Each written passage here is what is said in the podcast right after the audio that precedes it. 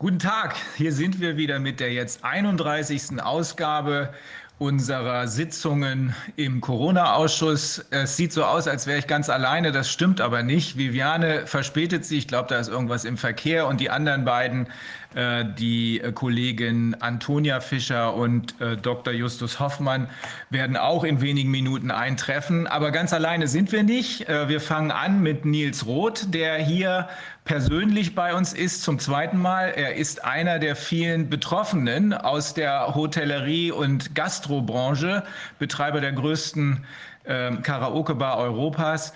Äh, wir haben außerdem Professor Martin Schwab und den Fußballweltmeister Thomas Berthold bei uns. Äh, wir können uns, glaube ich, gemeinsam unterhalten, weil uns das alles in gleicher Weise betrifft. Der eine oder andere von uns ist zwar kein Gastronom, würde aber gerne in eine äh, gastronomische Einrichtung gehen, was im Moment nicht möglich ist. Äh, und wir fragen uns alle, wieso? Gibt es dafür vernünftige Gründe oder nur unvernünftige? Und wir fragen uns natürlich, wer ist dafür verantwortlich und können wir die, die dafür verantwortlich sind, auch in die Verantwortung nehmen? Ähm, Martin, ich fange äh, und Thomas, ich fange mit äh, Nils mal an, damit er kurz schildert, was bei ihm los ist. Nils, wie ist es dir eigentlich ergangen die ganze Zeit über jetzt, seit März? Ja, seit März. Wir haben uns das letzte Mal hier getroffen, im Juli war das gewesen, glaube ich. Ne? Mhm. Da durfte ich ja mal meine Geschichte erzählen. Seitdem hat sich natürlich nichts verändert, wenn dann nur zum Negativen verändert. Das heißt also, wir haben seit dem 14.03., wer es noch nicht weiß, geschlossen und äh, das auch ununterbrochen. Wir hatten nicht ein einziges Mal die Möglichkeit, öffnen zu dürfen. Äh, und was Förderung angeht, ja, da kann man fast eins und eins zusammenzählen. Wir saßen seit dem Zeitpunkt vollkommen auf den Kosten und haben jetzt 22.000 Euro einmalig einmal bekommen und jetzt bei der Novemberhilfe, die wir beantragt haben, tatsächlich eine Abschlagszahlung in Höhe von 10.000 Euro und das gemessen an den gesamten Kosten, die wir haben, das ist ja ein riesen Kostenapparat, der da dahinter steht, ist natürlich zum Vergessen. Fast gar nichts. Also wie hoch sind deine, deine Mietkosten? Die Mietkosten alleine liegen bei 5000 Euro und alle weiteren Kosten kommen dazu. Das heißt also zwischen 10.000 und 15.000 Euro sind die Kosten jeden Monat. Ja. Und wir haben jetzt acht, ohne Lohnkosten. Ohne Lohnkosten. Ja. Und wir haben jetzt achteinhalb Monate, fast neun Monate durch. Ja. Ähm, das sind dann, wenn man nur Miete nimmt, 40.000. Du hast bisher an äh, Hilfen 22 oder 32.000 bekommen. Das reicht ja nicht mal für die Miete. Man, man kann es ja relativ einfach zusammenfassen. Man braucht ja bloß den Jahresumsatz der letzten Jahre nehmen, gemessen an dem Umsatz, so wie er jetzt ist, und dann dem gegenübergestellt das, was wir an Unterstützung bekommen. Und äh, wenn man da sieht, dass wir bisher eine Million Jahresumsatz etwa gemacht haben und jetzt null Einnahmen haben, bis auf diese 20.000, die da einmal mal gekommen sind, dann kann man eins und eins zusammenzählen, wie da der Status ist. Ja, man kann es kaum in Worte fassen. Jetzt sind die anderen beiden auch hier, Dr. Hoffmann, Haftungsrechtler wie ich und äh, die Antonia Fischer, Haftungsrechtler und Arztrechtlerin, was ich früher auch mal gemacht habe. Ähm, also eine Million Umsatz und dieses Jahr keine Mark Umsatz. Nur im Januar und Februar. Ach ja, richtig. richtig. Wie viel ist dabei zusammengekommen? Da sind 217.000 zusammengekommen. Auf die Million genau. wirst du jedenfalls nicht mehr kommen in diesem Jahr. Mit Sicherheit nicht. Ja. Und ähm, was ist mit deinen ganzen Mitarbeitern? Also wir hatten, äh, man muss jetzt Teilzeitler mit dazu rechnen ne? und dann die Selbstständigen auch, wo Dienstleistungsverträge bestehen. Da hatten wir 40 insgesamt an der Zahl, 39 oder 40 und jetzt liegen wir beim Status von 10. Und die anderen, was machen die? Raus die sind raus. Wovon leben die? Wovon leben die? Also es gibt natürlich Leute, die haben einen anderen Job gefunden. Mhm. Zum Beispiel unser Hausmeister, da war ich vor dreieinhalb Jahren total froh gewesen. Der ist ein Freund geworden ja. und der hat dann Kurzarbeitergeld bekommen. Das hat nicht ausgereicht, um das Geld äh, für seine Familie weiter zur Verfügung so zu stellen, dass alle Kosten gestemmt werden können.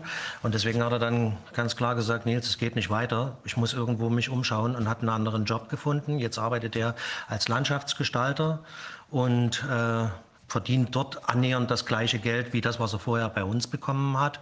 Das ist dann also für ihn in Ordnung, für uns auch legitim, was er an Entscheidungen getroffen hat, aber für uns ein Riesennachteil, weil der Junge, der fehlt. Mhm. Und so jemanden muss man erstmal ersetzen können.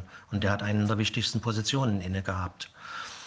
Ja, dann die anderen Leute, also die Teilzeiter wurden selbstverständlich alle gekündigt. Das geht gar nicht anders. Ne? Mhm. Zunächst beurlaubt, dann in die Kündigung gegangen. Mhm. Äh, ja, ein weiterer Mitarbeiter hat aus ähnlichen Gründen gekündigt, hat äh, also dann auch einen anderen Job auf sich genommen. Und äh, ein weiterer Mitarbeiter, der hat gekündigt, ohne anzusagen, aus welchen Gründen. Und einer ist verstorben, aber nicht an Corona. Wahrscheinlich doch, aber das wird man dann noch feststellen. Stirbt ja jeder an Corona im Moment und niemand mehr an was anderem. Ähm, und zwei weitere Kündigungen stehen jetzt in Kürze aus. Also die halten es auch nicht mehr aus. Weil du sitzt ja zu Hause, du kannst nichts tun. Ja. ja überhaupt nichts.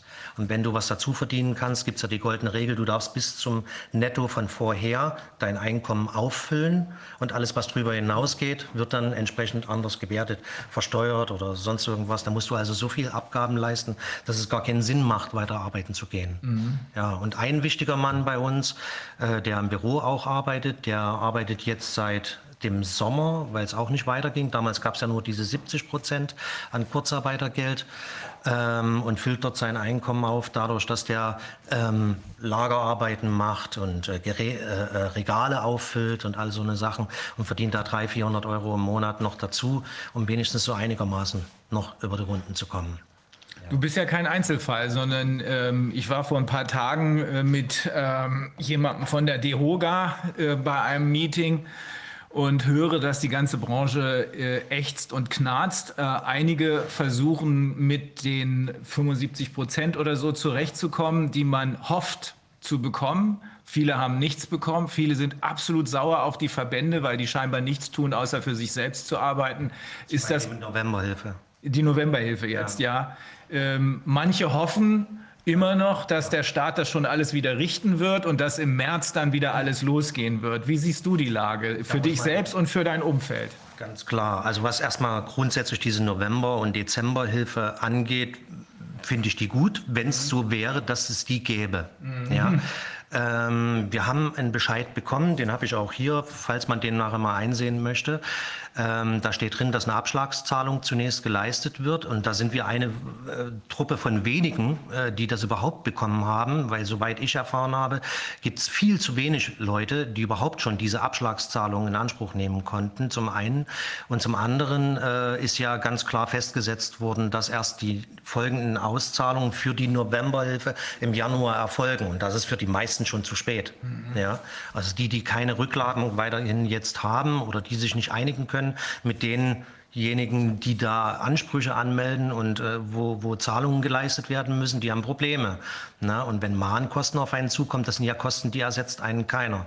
Und fünf Mark hier, äh, fünf Euro hier, zehn Euro da und so weiter, das stapelt sich dann ganz schön. Und das ist also eine Geldvernichtung, die im Laufe der Monate schon seit März erfolgt, die, die, die, die also ganz, ganz sicher bei, bei vielen Unternehmen zum Tod führt. Absolut. Aber wenn die 75 Prozent tatsächlich gezahlt werden würden, dann muss ich wirklich sagen, dann ist das eine ganz klasse Sache. Und dann muss man aber die Frage stellen, warum werden die erst jetzt im November und Dezember gezahlt und nicht schon vorher für mhm. Unternehmen, die vorher schon geschlossen hatten, mhm. ja, schließen mussten. Man tut etwas, so sagt ja auch der Staat, die Unternehmer sollen jetzt was für die Gesundheit der ganzen Menschheit äh, tun und sollen ihre Läden schließen, damit es allen besser geht, damit alle geschützt sind und so weiter. Jetzt tun wir das. Der Staat sagt jetzt im November und Dezember, weil man es tut, bekommt man die 75 Prozent gemessen zum Vorjahr. Das ist ja eine immense Summe, muss man echt sagen. Ja, ähm, aber wie ist es dann mit den Monaten zuvor? Das ist die Warum entscheidende Frage. Wie, wie geht es den Kollegen bei dir im Umfeld? Äh, nicht nur die Karaoke-Bar-Betreiber, so viele wird es davon gar nicht geben, aber die, die du sonst noch aus der Gastronomie und aus der Hotellerie hier in Berlin kennst. Wie sieht die Lage da aus? Vermutlich sogar schlechter wie bei uns. Tatsächlich. Weil wir waren akribisch äh, immer dran gewesen am Ball und haben bei jeder Ablehnung, die wir bekommen haben auf Unterstützung und Hilfe, immer wieder nachgehakt, immer wieder gefragt, warum, wieso, weshalb, aus welchen Gründen. Und jetzt überraschenderweise kam, wir haben am 4.12. die Novemberhilfe beantragt und am 5.12. kam bereits der Bescheid. Und das war für uns extrem verwunderlich. Vielleicht liegt es daran, dass ich mal die Möglichkeit bekam, an so einem runden Tisch mit teilnehmen zu dürfen, wo der Andreas Geisel mit dabei war. Das kann durchaus möglich sein. Er hatte, ja, glaube ich, also, versprochen, dass er da mal reinguckt ja, und hilft. Er hat äh, Kontakt aufgenommen. Also ich habe ja Kontakt zu ihm dann äh, gesucht. Ja. Da durfte ich mit einer Sekretärin von ihm sprechen. Mit ihm direkt kann man ja nicht reden. Also so verständlich. Wenn er ständig auf Achse sein sollte. Ähm, Und äh, da kam auch sehr schnell eine Antwort von der Sekretärin, dass sie sich darum kümmern und an die Wirtschaftsabteilung da etwas weiterleiten. Und das wurde geprüft. Und da kam dann auch eine Ablehnung in Sachen Corona-Gewerbemieten, ja. dass wir da keine Zulagen bekommen und alles abgelehnt wird. Aber es wird sich weiterhin darum gekümmert, äh, um den Fall Green Mango, dass diese Sache begutachtet wird. Mhm. Na, und es kann sein, dass das mit eine der Ursachen ist, dass die uns schon auf dem Schirm haben, dass hier intensiver geholfen werden muss. Es kann sein. Deswegen, weiß nicht, ich bin so ein bisschen hin und her gerissen, was diese schnelle Entscheidung betrifft, weil das war vorher nicht unser Gewohnheitstier gewesen. Das ist ja auch die erste Hilfe, die du jetzt kriegst für deinen Laden. Ne? Wir hatten im Vorfeld für die Monate Juni, Juli, August das waren, glaube ich, die drei Monate, die Überbrückungshilfe bekommen. Das waren 23.000 Euro. Mhm. Und äh, alles, was vorab war, nichts. Das heißt, du hast jetzt rund 30.000, bisschen mehr. 30.000 äh, bekommen? 32.000. 32.000, hast aber allein an Mietkosten über 40. Richtig, ja. ja. hm.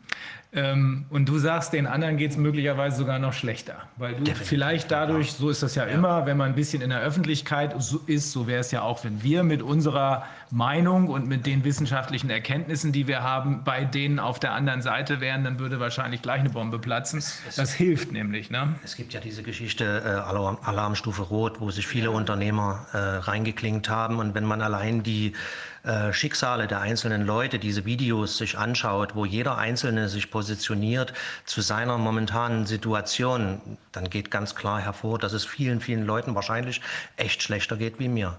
Ja.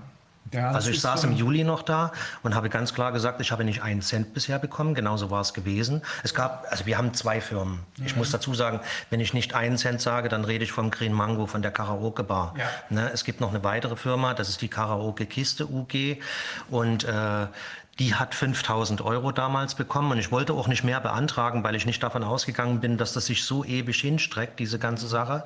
Und äh, diese 5000 Euro sind aber nur ein Tropfen auf dem heißen Stein. Ich dachte, das war eine kurzfristige Sache jetzt für diesen Lockdown, der damals gemacht wurde. Und danach haben wir wieder die Möglichkeit, etwas zu tun. Dort arbeiten wir in der Eventszenerie und äh, staffieren Veranstaltungen aus mit Karaoke-Anlagen. Ähm, aber dass das so ewig dauert, hätte ich das gewusst. Und hätte ich gewusst, dass die Green Mango und die Karaoke-Kiste als verknüpfte Unternehmen sehen, hätte ich natürlich damals auch noch zusätzlich die 9000 Euro an Bundesgeldern beantragt. Mhm. Ne, weil jetzt wird uns das vorgehalten. Deswegen wird die Corona-Soforthilfe für Gewerbemieten abgemeldet, äh, abgelehnt, äh, weil diese zwei Unternehmen aus deren Sicht verknüpft sind miteinander. Und Grund ist, dass meine Frau und wir leben ja von beiden Unternehmen. Beide Unternehmen sind platt, dass meine Frau Geschäfts, nee, ähm, ähm, äh, ähm, Gesellschafterin ist zu jeweils mindestens 25 Prozent an beiden Unternehmen. Und das ist der Vorhalt, der gegeben wird. Und daraufhin kamen dann die Ablehnungen. Also Deswegen wenn, wird nichts gegeben für die ersten Monate. Wenn ich mir den Sachverhalt anhöre, dann sieht das aus nach entweder nackter Willkür oder völligem Chaos. Chaos. Chaos. Das Chaos hast du, und Willkür, na klar. Ja, beides zusammen. Ja. Schöne Rechtslage. Ähm, wir haben aber glücklicherweise noch ein paar Juristen, die sich das ein bisschen genauer angeguckt haben. Äh, und wir stehen auf dem Standpunkt, dass derjenige, dem der Staat verbietet, Einnahmen zu erzielen, gegenüber dem Staat dann auch und oder gegenüber demjenigen, der den Staat dazu gebracht hat, das zu machen, Ansprüche hat. Ähm, hast du schon mal drüber nachgedacht? Ähm, sind da schon Anstrengungen unternommen worden? Also das, das, das Ganze gestaltet sich ja schwierig. Grundsätzlich muss man ja überhaupt erstmal überlegen, ob man die Möglichkeit überhaupt nochmal bekommt, äh, so öffnen zu können, wie vorab es jemals gewesen ist. Ja. ja. also muss man weiter ausholen. Und die Wahrscheinlichkeit ist ziemlich gering, dass es mal so sein wird, wie es mal war. Ja, äh, wenn wir die Möglichkeit jemals bekommen sollten, wieder öffnen zu können, also sofern wir noch diesen Status so haben, liquid sein zu können oder, oder noch, liquid noch zu sein, wir werden auch die Letzten sein, die aufmachen werden. Als Karaoke-Bar kann man sich ja vorstellen, weil das, was die Leute da in der Politik sagen, äh, das ist ja verheerend für uns insbesondere. Ja, dass äh, insbesondere die Aerosole durch Singen und so weiter, das, was die da vorhalten, eben das Allerschlimmste ist. Ne? Und äh, Singen mit Maske ist Blödsinn. Ist, also ja, weiß ich nicht, keine Ahnung. Also von daher ist die Voraussetzung äußerst schwierig, um erstmal überhaupt äh, da Klarschiff zu machen. Das heißt, man kann ja auch gar nicht planen. Man, man weiß überhaupt nicht, wann kann man öffnen, wie kann man öffnen, unter welchen Voraussetzungen kann man öffnen.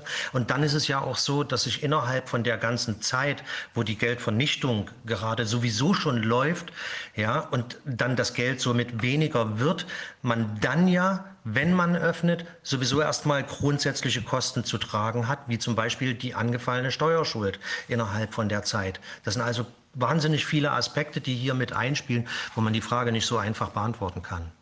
Mann, ähm, und dann sagst du noch, dir geht es wahrscheinlich besser als den meisten ja. anderen. Ja. Junge, Junge, Junge. Ja.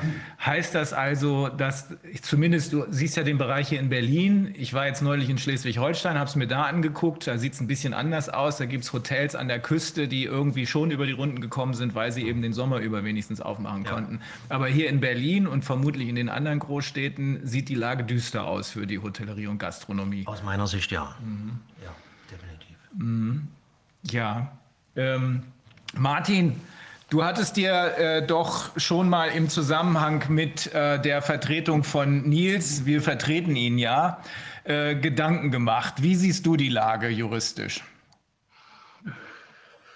Ja, also ich meine, ich hatte ja im August äh, mich zu den staatshaftungsrechtlichen Fragen geäußert ne, und damals den ähm, relativ primitiven Satz aufgestellt, der Staat, der äh, einem Gewerbetreibenden verbietet, Geld zu verdienen, muss ihm sagen, wo es herkommt. Ne? Und äh, ich bin ziemlich erschüttert, dass bei der Neufassung des Infektionsschutzgesetzes zwar ausdrücklich eine Ermächtigungsgrundlage formuliert wurde, um Betriebe zu schließen, nicht aber eine dementsprechende Entschädigungsregelung getroffen wurde.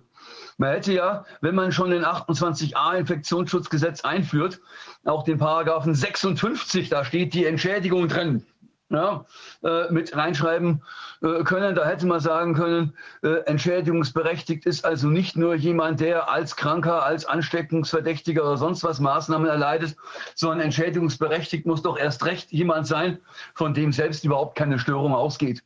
Das hat man unterlassen. Ich meine, dass der 28a aus diesem Grunde verfassungswidrig ist, weil hier die Berufsausübungsregelung verboten wird, ohne äh, dass über die Entschädigungsfrage überhaupt nachgedacht wird. Und da rede ich jetzt noch nicht von Parlamentsvorbehalt und Bestimmtheit und was da alles diskutiert wurde, sondern da rede ich vom Grundrecht aus Artikel 12 des Grundgesetzes von der Berufsfreiheit. Das müsste im Prinzip allerdings bis ich sowas durchgeklagt kriege, müsste ich erstmal durch drei Instanzen einen Rechtsstreit zur Staatshaftung führen. Und jetzt stelle ich mir einen Gewerbetreibenden vor, dem man seit Monaten keine Einnahmen mehr erzielen lässt. Wovon soll so ein, soll so ein Mensch so einen langen Prozess bezahlen, mal abgesehen davon, dass das Jahre dauert, bis das entschieden ist und bis dahin die Liquiditätslage sich ja nicht verbessert. Wenn das so ist, dass hier ähm, möglicherweise keine sachliche Grundlage für dieses Berufsausübungsverbot vorhanden ist. Ich spreche jetzt an auf die wirkliche sachliche Grundlage, nicht die rechtliche, die kommt dann, die folgt daraus, sondern auf ja. die wirkliche sachliche Grundlage, äh, die sich aus Folgendem ergibt, dass Infektionsgeschehen, was hier geschildert wird, ist ein, nach dem, was wir hier in dem Ausschuss festgestellt haben, ist ein ähm, ja, reines Fantasiegebilde, weil die ähm, Infektionszahlen ja ausschließlich über die PCR, ich spreche jetzt für die Vergangenheit, denn und mhm. darüber reden wir ja, was in den letzten Monaten passiert ist seit März, weil die ausschließlich auf den PCR-Tests, auf den berühmten, berüchtigten, so heißen sie jetzt auch in den USA, Drosten PCR-Tests beruhen, weil das war die Blaupause für alles. Wenn es also so ist, dass diese Tests entgegen den Behauptungen von Herrn Drosten keine Aussagen über die Infektionen treffen können. Schon gar nicht so, wie sie von ihm eingestellt wurden, nämlich bei 45 Zyklen gemessen wurde, was äh, äh, wahrscheinlich überhaupt gar keine Aussage mehr ermöglicht, äh, denn äh, selbst die Amerikaner sind sich darüber einig, dass alles ab 35 Zyklen, hat uns ja auch äh, Mike Jeden bestätigt von Pfizer, alles ab 35 Zyklen zu mindestens 97 Prozent False Positives führt. Das würde bedeuten 45 Zyklen und darauf beruht das, was hier in Berlin und in Deutschland äh, gemacht worden ist. 45 Zyklen können überhaupt keine Aussage mehr über gar nichts treffen, äh, das, sodass wir sagen müssen, die äh, Infektionszahlen, die hier behauptet werden, die gibt es nicht, sondern es gibt nur Positivzahlen und die sind, wie wir äh, festgestellt haben, zu mindestens 97 Prozent falsch. Wenn das also so ist, dass es gar kein Infektionsgeschehen gibt und wenn es außerdem so ist, dass der Lockdown auf den Empfehlungen von Herrn Drosten beruht, gibt es da eine Möglichkeit, gegen Herrn Drosten selbst vorzugehen? Die Möglichkeit gibt es. Und ich glaube, es ist jetzt an der Zeit, mal so ein bisschen über äh, die Grundlagen der Politikberatung zu sprechen. Also wenn ich, ähm, ich muss vielleicht ein bisschen was zu meinem wissenschaftlichen Hintergrund erzählen, denn mit Rechtsfragen der Politikberatung habe ich mich in meinem akademischen Leben mehrfach beschäftigt. Ich habe über diese Frage promoviert, Rechtsfragen der Politikberatung, Spannungsfeld zwischen Unternehmensfrei, äh, Unternehmensschutz und Wissenschaftsfreiheit. Ähm, dann habe ich in, äh, einige Folgepublikationen gemacht, da ging es immer um Sachverständigengremien, die die Politik beraten. Zuletzt habe ich 2014 im Auftrag des Bundesministeriums für Bildung und Forschung eine 36-seitige Studie herausgegeben. Das war 2014.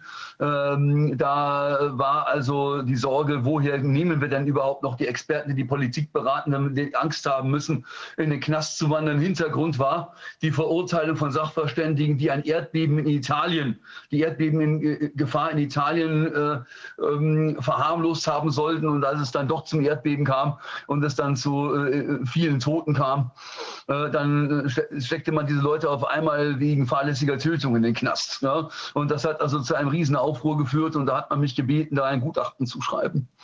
So, da bin ich immer davon ausgegangen, wir haben es mit Experten zu tun, die nach bestem Wissen und Gewissen ihren Job machen und jetzt aber irgendwo hinterher falsch liegen. und man ist natürlich hinterher immer schlauer. Man sagt, ihr Experten hättet das doch wissen müssen. Hier reden wir von einer ganz anderen äh, Konstellation, so wie mir das jetzt hier vorgetragen wird. Ja, und äh, ich habe ja nun die Arbeit des Corona-Ausschusses auch ein bisschen verfolgt in dieser ganzen Zeit. Ähm, reden wir davon, dass hier möglicherweise vorsätzlich falsche Empfehlungen an die Politik gegeben werden. Und in dem Moment, in dem ein Experte so etwas tut, ähm, äh, uns auf diese Weise veranlasst, dass Entscheidungen auf einer fehlerhaften Tatsachengrundlage gefällt werden, die Schaden bei den von den Maßnahmen betroffenen Menschen äh, verursachen, dann sind wir im Bereich der vorsätzlichen sittenwidrigen Schädigung also im Bereich des Paragraphen 826 BGB. Das heißt also, ein Politikberater, der sich so verhält, der kann haftbar sein äh, nach äh, dieser Vorschrift. Ähm, denn was erwarten wir denn von der Politikberatung? Wir erwarten von der Politikberatung im Kern dasselbe, was von einem Sachverständigen vor Gericht erwartet wird, nämlich Sachkunde, Objektivität und Neutralität. Und da geht es schon um die Frage, wie sollte eigentlich die Politik beraten werden in einem so komplexen Feld, in dem es ja doch nicht nur um Virologie geht? Ja? Da ist es sicherlich ein Fehler der Politik gewesen, sich nicht rechtzeitig äh, mit interdisziplinär aufgestelltem Sachverstand versorgt zu haben. Es ist sicherlich ein Fehler der Politik gewesen, Diskussionen, die hätten geführt werden müssen, nicht zu führen. Ich erinnere an diese Reproduktionsgrafik im epidemiologischen Bulletin Nummer 17 aus 2020 des Robert-Koch-Instituts, die ja immer, die ja auch breit diskutiert wurde, aus der sich ergibt, dass der R-Wert am 20. März schon unter 1 gefallen ist. Da hätte man die Frage diskutieren müssen, ist die der Rückgang der Infektionszahlen im Frühjahr wirklich ein Verdienst der Kontaktsperren gewesen oder war das ein Windfall Profit? Die Diskussion hätte man führen müssen, man hat sie abgewürgt. Dann kam das Fehlalarmpapier äh, des, eines Regierungsbeamten im Mai, der äh, dann mh, hm, auf die Kollateralschäden hinwies. Diese Diskussion hätte man führen müssen, man hat sie abgewürgt. No. So, ähm, jetzt lese ich äh, in einem Paper der Leopoldina vom 8.12. Da wird ein harter Lockdown für die Zeit nach Weihnachten empfohlen. Ähm, folgenden Satz, und ich äh, zitiere das jetzt mal wörtlich. Ich habe die Datei mal aufgerufen hier. Äh, Moment, hm, hab's gleich. ähm, in den ersten sieben Tagen starben, in den letzten sieben Tagen starben mehr Menschen mit dem Coronavirus als 2019 im Straßenverkehr. So, was will ich mit diesem Satz sagen? Mit dem Coronavirus. Das heißt also, der Handlungsbedarf, der hier insinuiert wird, der äh, beruht auf einem Befund von Sterblichkeiten, die nicht einmal kausal auf dieses Virus zurückgeführt werden. Ähm, da muss ich mir die Frage stellen, was ist das eigentlich für ein Vergleich und was ist das für ein Vergleich im Straßenverkehr? Äh, kann ich Corona-Toten mit Verkehrstoten vergleichen äh, oder muss ich die Verkehrstoten dann nicht in Beziehung zu der Anzahl der Autobesitzer stellen? Also auf gut Deutsch, wenn ich einen solchen Satz lese, ja, der in diesem Fall bei diesem Paper von einem interdisziplinär aufgestellten Arbeitsgruppe gemacht worden ist. Ja, also äh, an äh, interdisziplinärem Sachverstand ist hier überhaupt nicht zu zweifeln bei diesem Papier. Dann komme ich zur nächsten Frage, ist denn dieser Ratschlag objektiv? Und objektiv ist dieser Ratschlag eindeutig nicht, er ist tendenziös. So spricht niemand, der ergebnisoffen die Politik berät. So spricht jemand, der auf Verderb und Erbrechen, hätte ich jetzt fast gesagt, einen Lockdown herbeireden will. Das ist Politikberatung, wie sie nicht sein darf. Ja, an diesem Papier ist ebenfalls Herr Drosten beteiligt, aber als einer von vielen. Also nicht alleine, sondern da haben ganz, ganz viele Leute mitgewirkt. Und bei der, beim Thema Neutralität müssen wir ganz, ganz erheblich aufpassen, dass Interessenbindungen neutralisiert werden. Wenn ich also mehrere Experten in so einem Gremium habe, muss ich immer eines wissen, Sachverstand ist eine Ressource, die ich gegen Geld einkaufen kann und für meine Zwecke nutzbar machen kann. Das heißt also, es kann durchaus sein, dass ein Sachverständiger interessengeleitet argumentiert oder zumindest sein interessengebundenes Vorverständnis gar nicht abstreifen kann. Es kann sogar sein, dass so ein Experte sich dieses Vorverständnis gar nicht mehr bewusst macht. Das muss also nicht mal böser Wille sein. Ne? Und das heißt in einer Pandemie insbesondere, dass ich aufpassen muss, dass die Verbindungen zur Pharmaindustrie nicht überhand nehmen, dass die Verbindungen zur Impfindustrie nicht überhand nehmen. Denn das ist ja jetzt die ganz große Sorge vieler Menschen, da ich sage, was kommt, was passiert denn, wenn jetzt dieser Impfstoff auf den Markt kommt?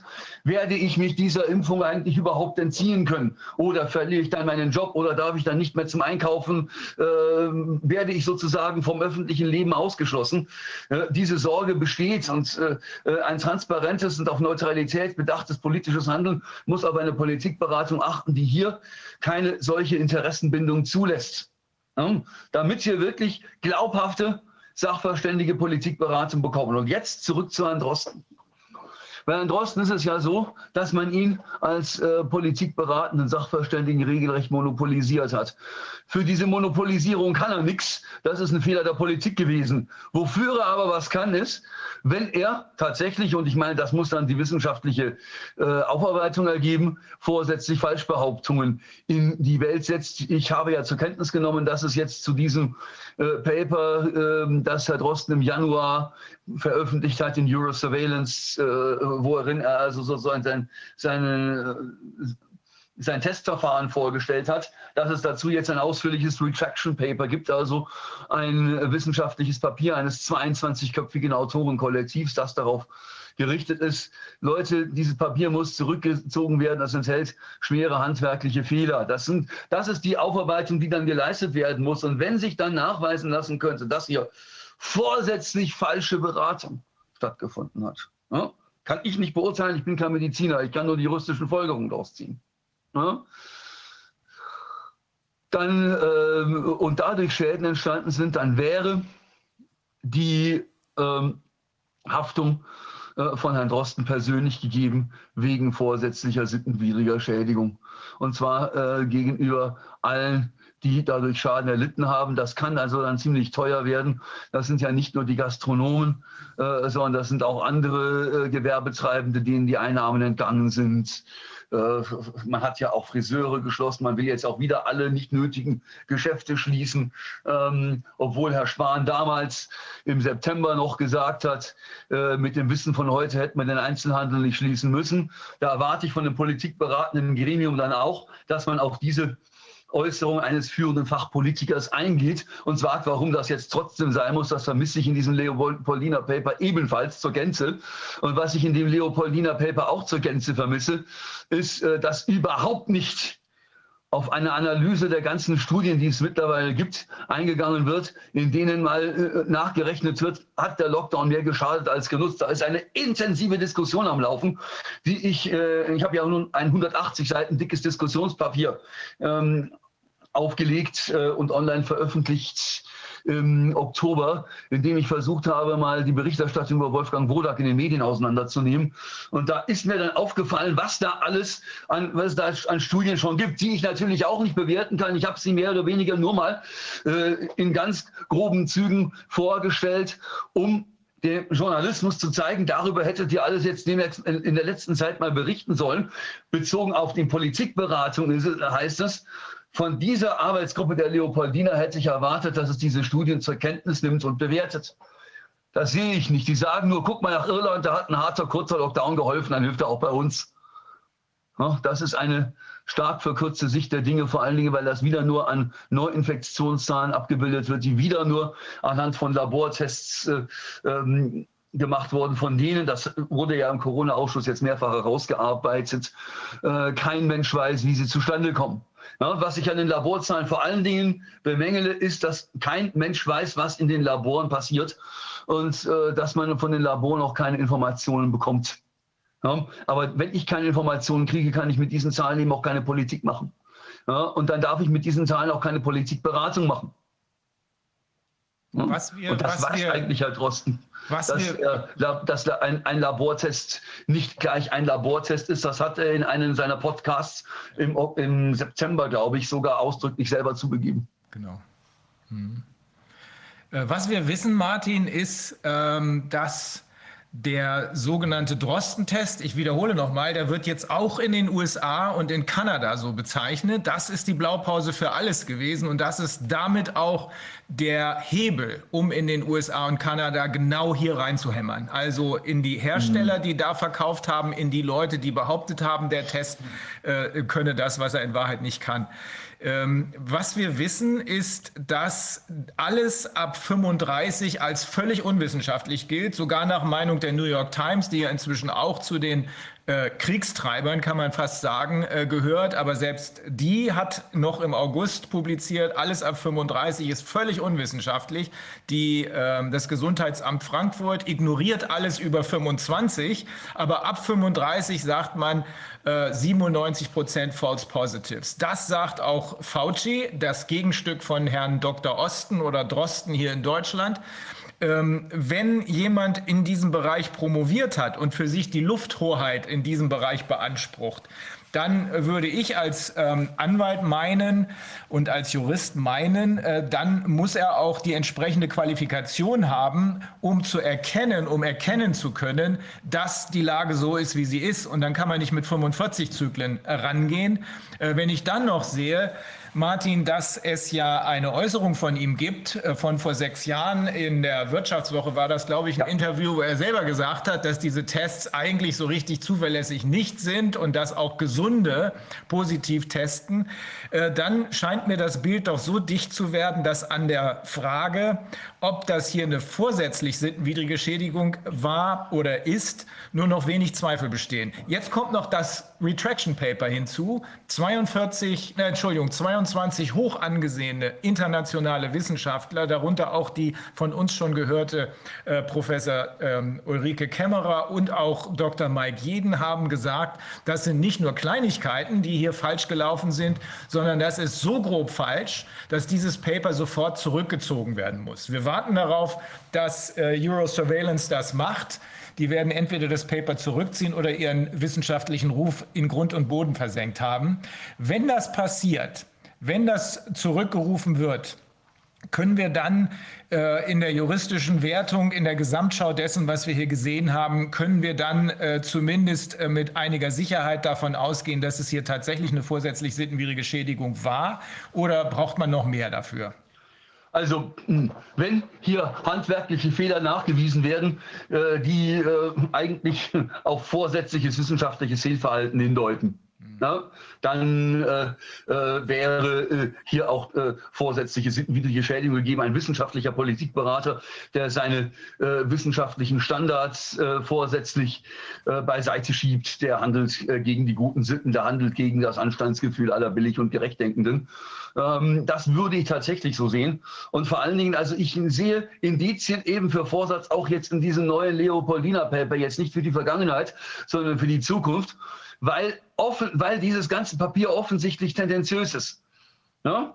Es, werden, es wird nicht irgendwie abgewogen, äh, überlegt, äh, was könnte einen Lockdown nutzen, was könnte ein Lockdown schaden, sondern wird gesagt, die Situation ist dramatisch auf einer Grundlage, die mindestens angreifbar ist. Ne? Die, äh, die, Toten mit Corona, äh, wenn man sich anguckt, äh, wie da in den Krankenhäusern getestet wird, ist, ähm, das ist keine Basis, äh, um Handlungsbedarf anzuzeigen. Und dann geht es nur darum, Argumente für einen Lockdown zu finden und nicht etwa für und wieder abzuwägen. Ne? Ähm, das äh, ist für mich ein weiteres Indiz für Vorsatz. Ähm, dann, wenn Herr Drosten selber gesagt hat, es kann doch ein Virus über die Schleimhaut tuschen und der Test dann schon positiv anschlagen, ähm, wenn er das jetzt, äh, das hat er bis heute nicht vergessen. Ja?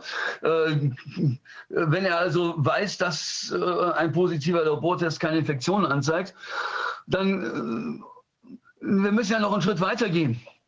Uns wird ja immer, ins wurde November verheißen, Mensch, wir machen jetzt einen kurzen Lockdown. Drosten sagte damals Circuit Breaker.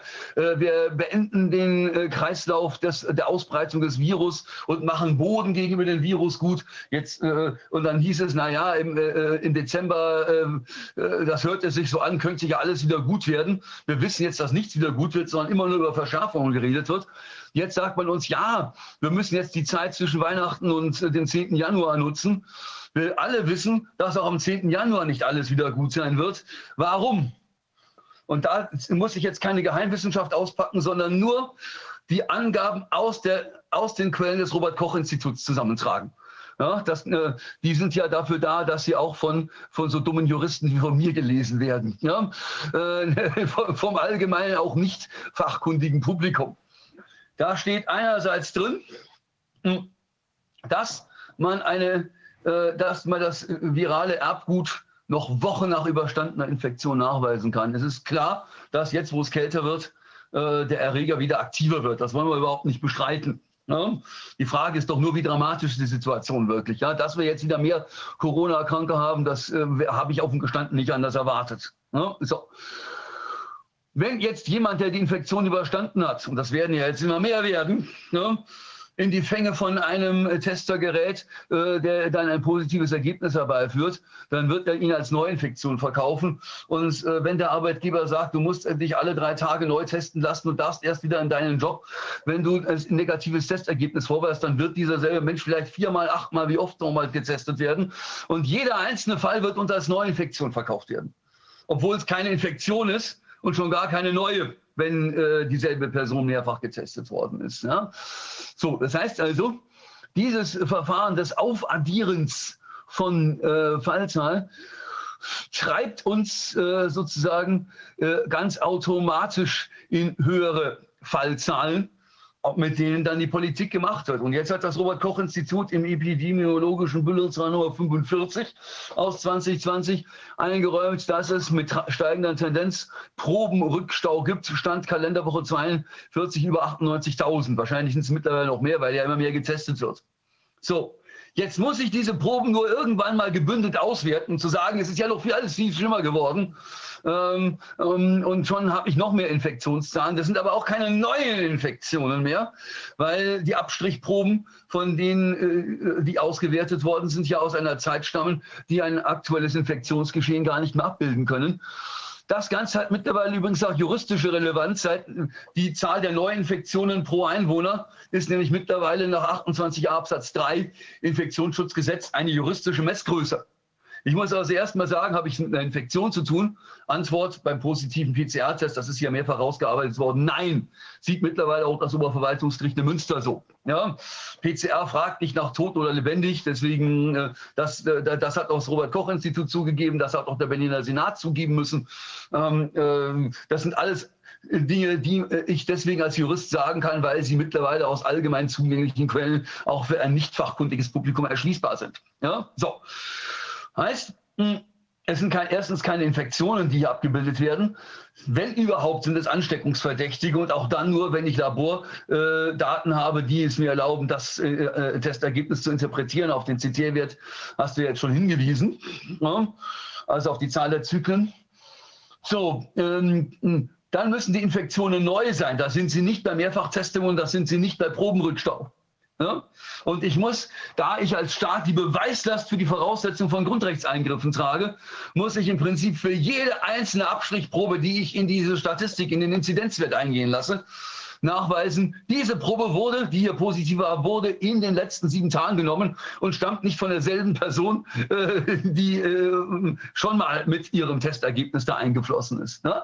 So, ne? also mh, mm, da kommen auf die Behörden, wenn die Gerichte jetzt ihren Job richtig machen, äh, kommen auf die Behörden gewaltige Herausforderungen zu, ihre Statistiken ordentlich zu führen. Denn mit den Fallzahlen, so wie sie jetzt ermittelt werden, ähm, kann auf der Basis von 28a Absatz 3 Infektionsschutzgesetz keine Politik gemacht werden. Rückfrage, was heißt das für die Politikberatung? Die muss natürlich auch die Gesetzeslage zur Kenntnis nehmen wenn ich sehe, dass die Neuinfektion ist jetzt Gesetzesbegriff und das kann ja niemandem entgangen sein nach dieser Riesendiskussion, die wir über den neuen 28a Infektionsschutzgesetz überall geführt haben, heißt es, ich muss als politikberatendes Gremium sagen, bildet denn, bilden denn die Daten, auf die ich meine Beratung stütze, Infektionen ab und bilden sie neue Infektionen ab. Ja? So, das heißt also, äh, und äh, wenn ich das nicht mache, also äh, es kann sein, ähm, dass mit diesem Leopoldina Paper nicht nur Herr Drost nach 826 BGB haftbar ist, sondern möglicherweise auch alle anderen, die daran mitgewirkt haben. Denn ich muss ehrlich sagen, über die Unwissenschaftlichkeit dieses Papiers und wie Wissenschaft funktioniert, das weiß ich als Rechtswissenschaftler. Ja, über die Unwissenschaftlichkeit dieses Papiers kann ich mich nur wundern. Das ist genau das, was die 22 Wissenschaftler betreffen, das äh, Paper und das Protokoll von äh, Drosten und äh, Kormen und anderen äh, vom 23.01. Äh, gesagt haben. Äh, in der wissenschaftlichen Gemeinde wurde das mit Entsetzen aufgenommen, und zwar weltweit. Äh, inzwischen gibt es äh, Fristsetzungen gegenüber der äh, Eurosurveillance, sich umgehend dazu zu erklären, ob sie diesen wissenschaftlichen Müll nicht doch besser zurückzieht. Weil, wie gesagt, entweder sie zieht das zurück oder sie geht wissenschaftlich unter wie ein Stein. Und dasselbe scheint sich in etwa auch äh, betreffend dieses Leopoldina-Papier abzubilden. Ähm, äh, wenn der Wissenschaftler, so jetzt ist Viviane auch da, äh, wenn der Wissenschaftler Dr. Osten Drosten hier ähm, in dieser Weise äh, versagt hat. Äh, wir haben uns das schon vorher überlegt und haben uns gesagt, Mensch, dann fragen wir ihn doch einfach mal, ob er sich nicht korrigieren will.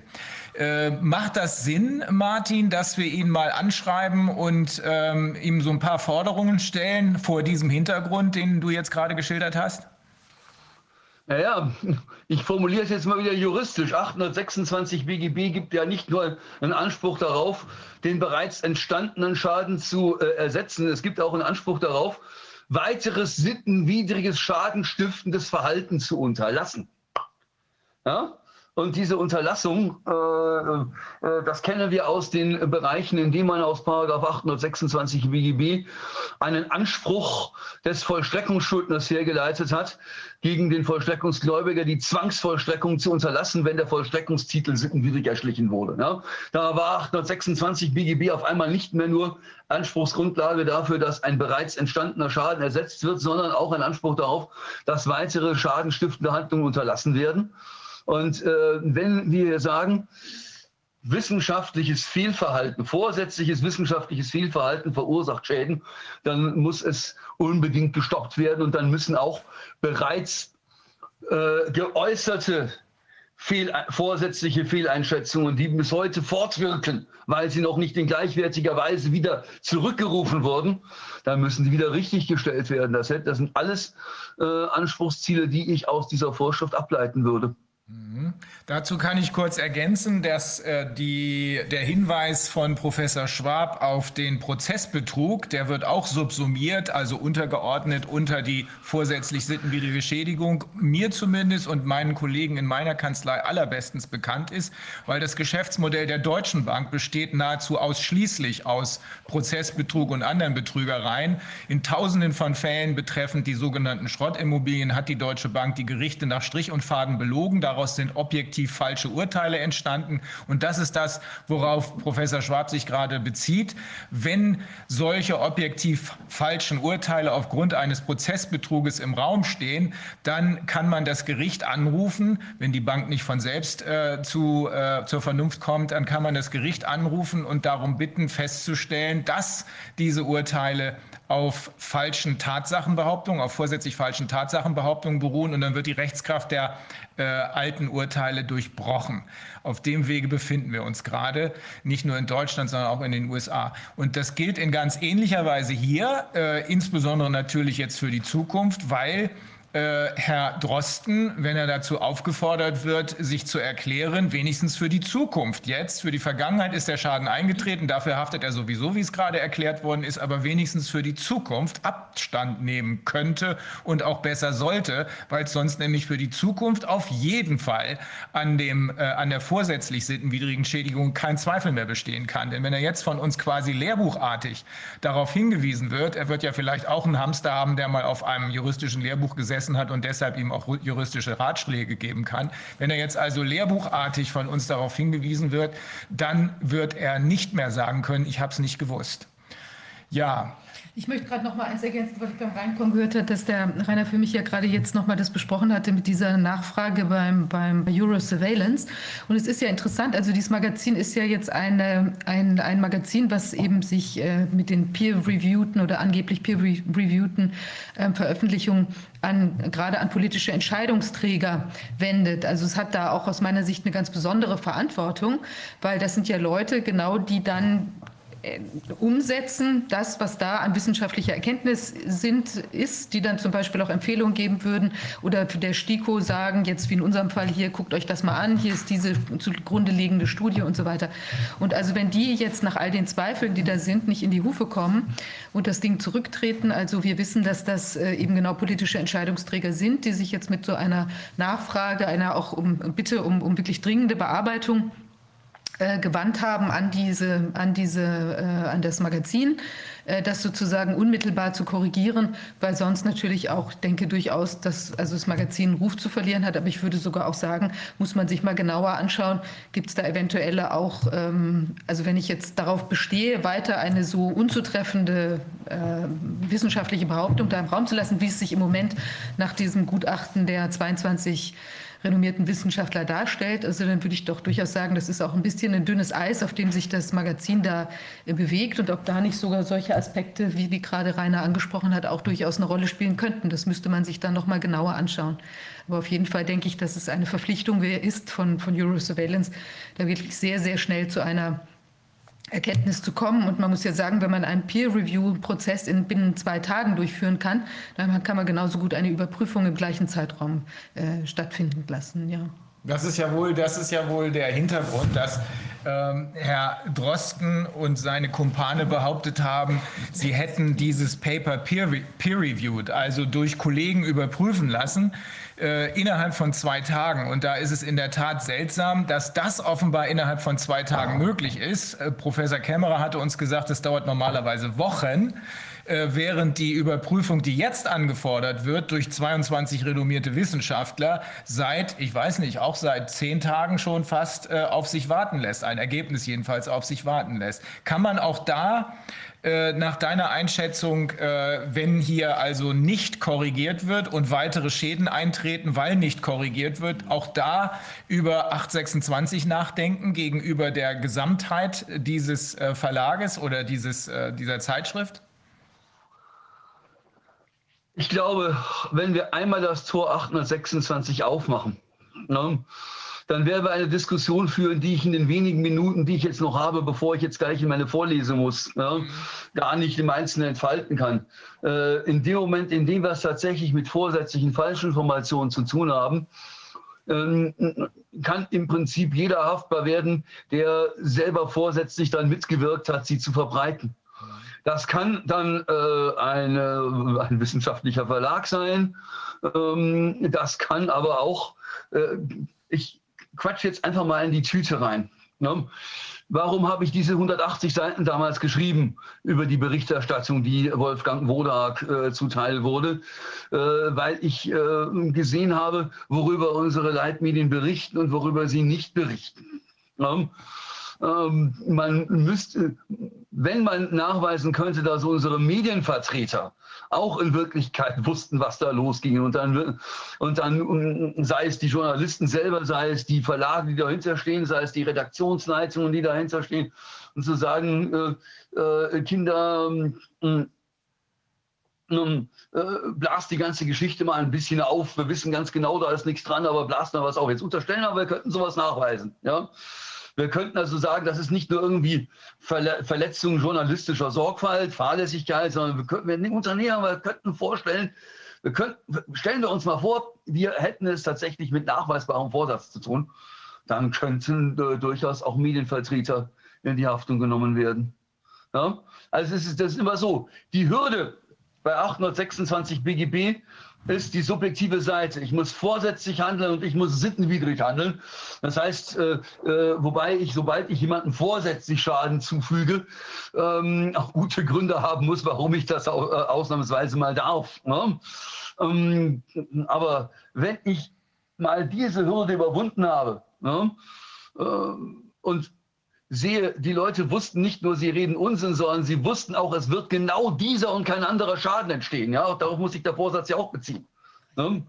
Dann kann es durchaus auch für Menschen teuer werden, die sich als äh, eingekaufte Faktenchecker äh, betätigt haben, um, äh, äh um, sagen wir mal so, die Wahrheit zu unterdrücken. Wenn man es einem bestimmten dieser Faktenchecker als Vorsatz nachweisen kann oder wenn man es den Hinterleuten von diesen Faktencheckern nachweisen kann, Kinder, macht mal alles Platz, äh, äh, es darf nur diese eine Wahrheit geben.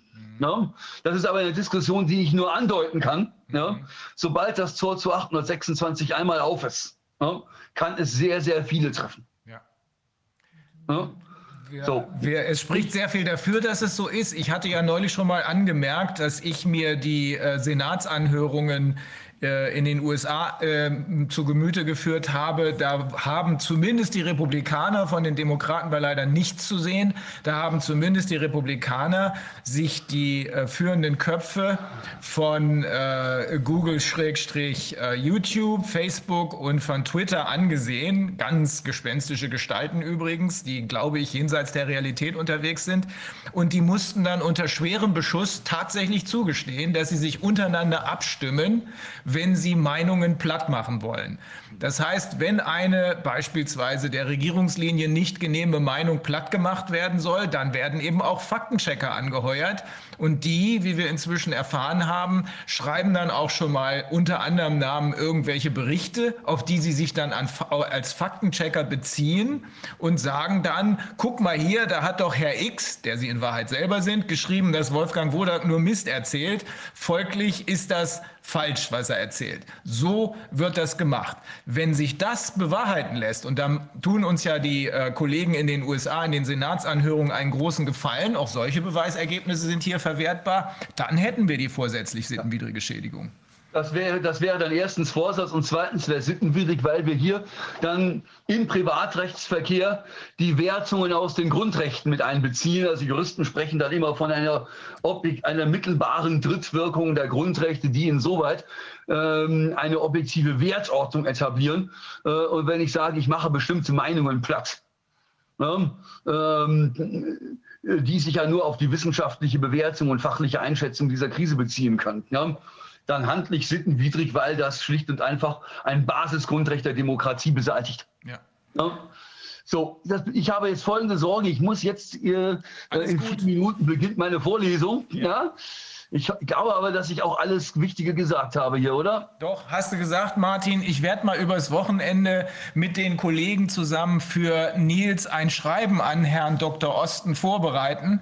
Und äh, das werden wir dann hier, äh, nachdem wir das alle gemeinsam fertiggestellt und mehrfach überprüft haben, auch äh, auf dem Ausschuss auf der Website zur Verfügung stellen, damit jeder andere Kollege auch erkennen kann, wie man auch und insbesondere gegen Herrn Osten, äh, Dok äh, Drosten vorgehen kann.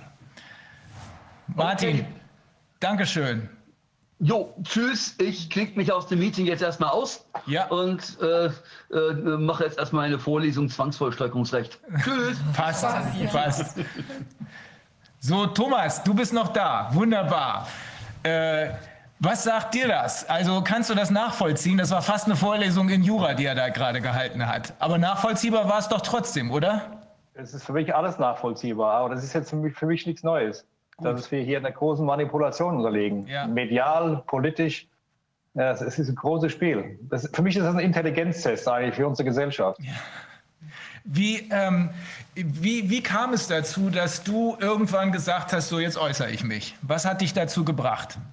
Die treibende Kraft äh, bei mir war meine Frau. Die war ähm, am 1.8. schon äh, auf der Demo in Berlin und wir haben natürlich seit März hier zu Hause diskutiert. Und dann hat sie spontan gesagt, du, das sind so gute Leute da gewesen, Mitte unserer Gesellschaft, also völlig unpolitisch, weder rechts noch links. Du musst jetzt da auch was sagen. Und dann habe ich dann spontan mich entschieden, am 7. August in Stuttgart diesen sechs, sieben Minuten Vortrag so aus dem Stegreif eben äh, loszulassen. Mhm. Und äh, wie ist die Reaktion gewesen, wie, die du heute noch erfährst? Du bist ja nicht einmal äh, äh aufgetreten, sondern durchaus mehrfach und hast auch ja. dich nicht gerade äh, vorsichtig äh, unterm Tisch zusammengekauert, sondern deutlich deine Meinung gesagt. Wie waren die Reaktionen darauf? Hm, durchaus positiv. Es gab natürlich auch ein paar aus meinem Freundeskreis, die dann gesagt haben, ob ich noch eine Tasse im Schrank hätte, aber da habe ich kein Problem mit. Ähm, also durchaus positiv. Wenn ich so durch die Republik reise und Menschen, also wildfremde Menschen auf der Straße begegne, sagen eigentlich zehn von zehn, sie haben recht. Und äh, das macht dann schon Mut. Also ich denke schon, dass wir, dass wir viele Menschen haben in unserer Gesellschaft, die die Meinung teilen, aber aus unterschiedlichen Gründen eben, aus Angst in der Familie vielleicht geoutet zu werden, aus Angst am Arbeitsplatz, aus Angst seinen Job zu verlieren oder irgendwelche anderen Repressalien zu erfahren, nicht aus der Deckung kommen. Denn es ist eben schon nochmal was anderes, wenn du dann eben den Schritt tust und in der Öffentlichkeit stehst, beziehungsweise dich eben committest, um auf eine Demo zu gehen oder aktiv zu werden.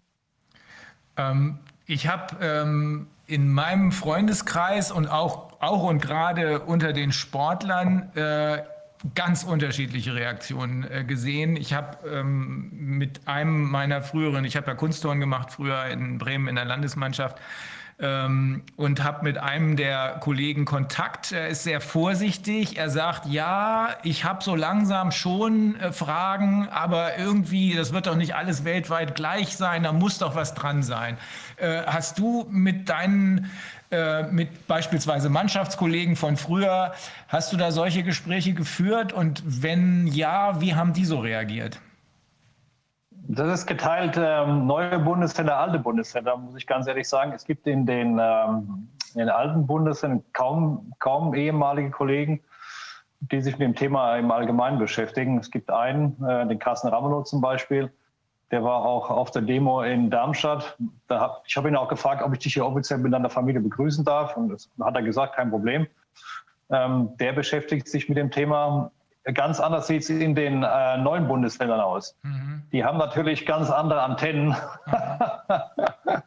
die, die, haben mehr die Angst vor DDR, also DDR Reloaded. Ja. Ähm, die sind da viel wissbegieriger, kritischer, hinterfragen und haben auch aktiv Fragen gestellt als die, ähm, die Kollegen, wie gesagt, aus den, ähm, aus den alten Bundesländern. Mhm die ähm, Auswirkungen des Lockdowns bei, äh, in der Gastronomie, das haben wir ja gesehen äh, oder eben gerade gehört von äh, Nils Roth, die sind katastrophal.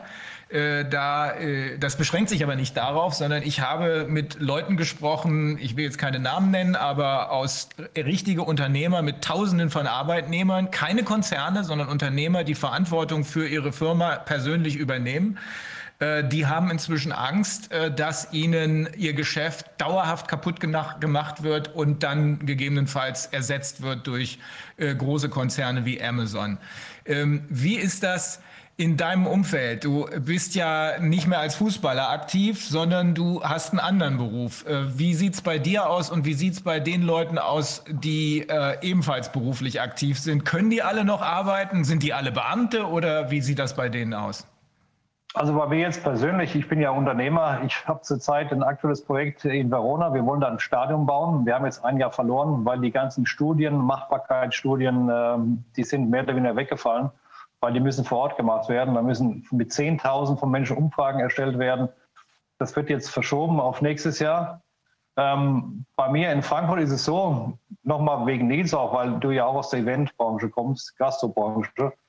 Also die Menschen, die ich persönlich kenne, äh, weil wir mitten in der Stadt wohnen, um die Ecke, Italiener links und rechts, die haben mir einfach uni, unisono berichtet, wir haben fleißig mit dem Steuerberater Anträge gestellt, Anträge gestellt, Anträge gestellt und nochmal ein paar Anträge gestellt, aber es kam noch kein Geld, kein Geld an.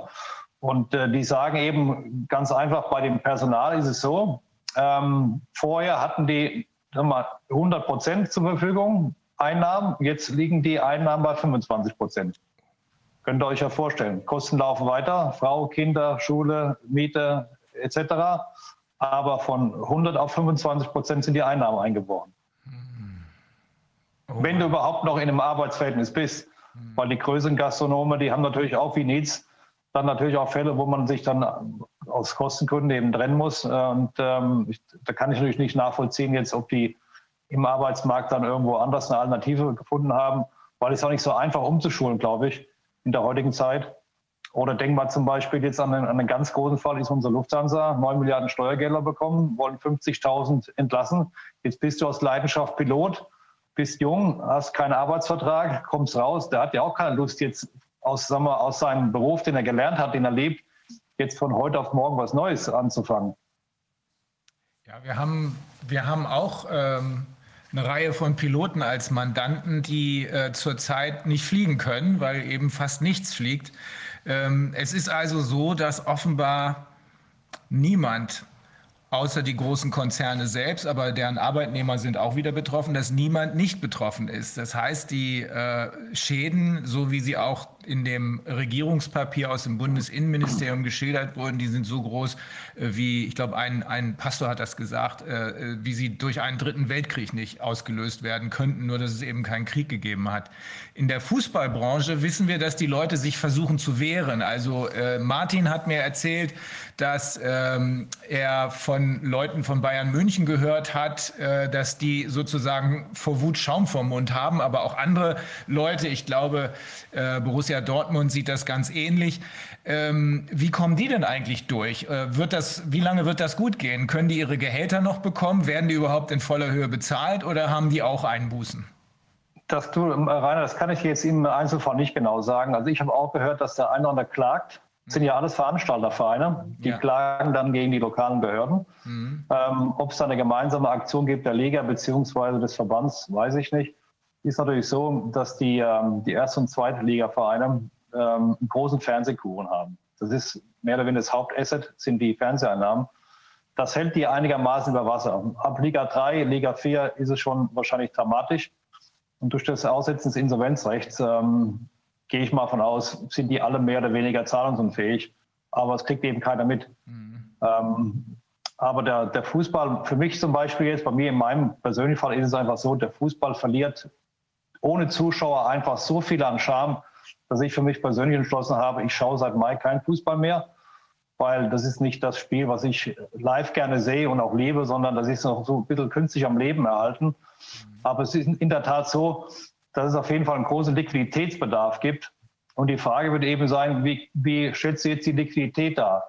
Da gibt es natürlich un unterschiedliche Modelle, dass man äh, Banken beauftragt, ähm, Hedgefonds oder Investoren zu gewinnen, die letztendlich dir einen Kapitalzuschuss äh, zuführen, damit du erstmal jetzt vielleicht bis zum Sommer überleben kannst. Mhm. Denn eines ist auch klar, die Ticketing-Einnahmen sind ja komplett weggebrochen, ähm, basierend auf Verträgen kann ich mir auch vorstellen, dass da Sponsorenverträge auch reduziert werden. Und so hast du eben ein, ein wachsendes Gap und das kannst du ja nicht mehr aus deinem normalen Tagesgeschäft äh, äh, schließen. Von daher brauchst du jetzt externe Kapitalgeber. Also in Italien weiß ich zum Beispiel, dass die, ähm, die Liga, die 20 Besitzer, das sind ja Besitzer in Italien, die haben der, also mit der Liga abgestimmt, dass sie einem amerikanischen Player ein Rechtepaket verkaufen, der die Formel 1-Rechte vor ein paar Jahren von Bernie Ecclestone äh, erworben hat. Die steigen da anscheinend ein, einfach erstmal um den Liquiditätsbedarf zu decken. Krass, aber das sind dann ja auch wieder so äh, Konzentrationsbewegungen. Dann hat man unter Umständen irgendwann ein paar Oligarchen, denen dann irgendwie 50-50 jeweils die Clubs gehören, die dann gegeneinander spielen oder so. Das ist ja ganz verrückt. Wie ist das eigentlich, wenn jetzt, ich stelle, also ich bin jetzt nicht so tief drin im Fußball.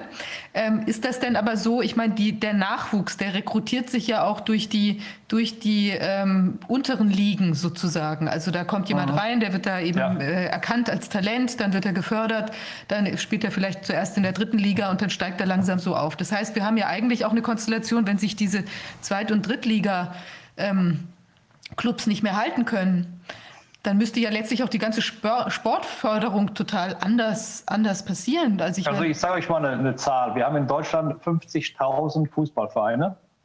Davon sind 25.000 noch unter dem Dach des DFBs. So, was ist das für ein Signal, wenn jetzt die Kinder nicht zum Training gehen dürfen, aber am Freitag, Samstag, Sonntag im Fernsehen dann die Profis spielen sehen? Da frage ich mich natürlich auch, da muss der Verband irgendwann mal aufstehen und vielleicht auch mit den Kollegen in Europa und mit der FIFA in der Schweiz einfach sagen, man muss jetzt hier mal eine Aktion starten, weil, wie du schon gesagt hast, die Basis letztendlich sind ja die kleinen Vereine. Das war ja bei mir genauso. Du gehst zum kleinen Dorfverein äh, zum Fußball und spielst da und fängst dann an und wächst dann da und irgendwann gehst du mal zu einem größeren Verein. Das bricht da komplett jetzt weg. Und, und auch das ist immer dieser, dieser kulturelle Wert, den der Sport hat, genau wie die Veranstaltungsbranche wir sind ja keine Höhentiere, die sich einbuddeln unter der Erde. Wir sind ja Menschen, die Sozialkontakte brauchen. Ähm, das geht ja auch völlig verloren. Also ich wünsche mir einfach mal da ein paar klare Signale und ein paar klare Ansagen, auch aus den Verbänden heraus. Ähm, ich habe nur die, ähm, die Befürchtung, Rainer, dass es da wie bei der die Hoga ist, dass es da natürlich auch sehr politisch zugeht und keiner die Eier in der Hose hat, nur zu sagen, so, und jetzt machen wir hier mal eine Aktion damit hier mal die Regierung weiß, wo der Hammer hängt und eben nicht nur erscheint, wenn es irgendwelche Pokale zu verschenken gibt oder zu, zum, zum Hochheben gibt, wo man sich dann eben neben den Sportlern abbilden lässt. Das ist offenbar ein universelles Problem, nicht nur was die gerade die Gastronomie und äh, Hotelleriebranche angeht.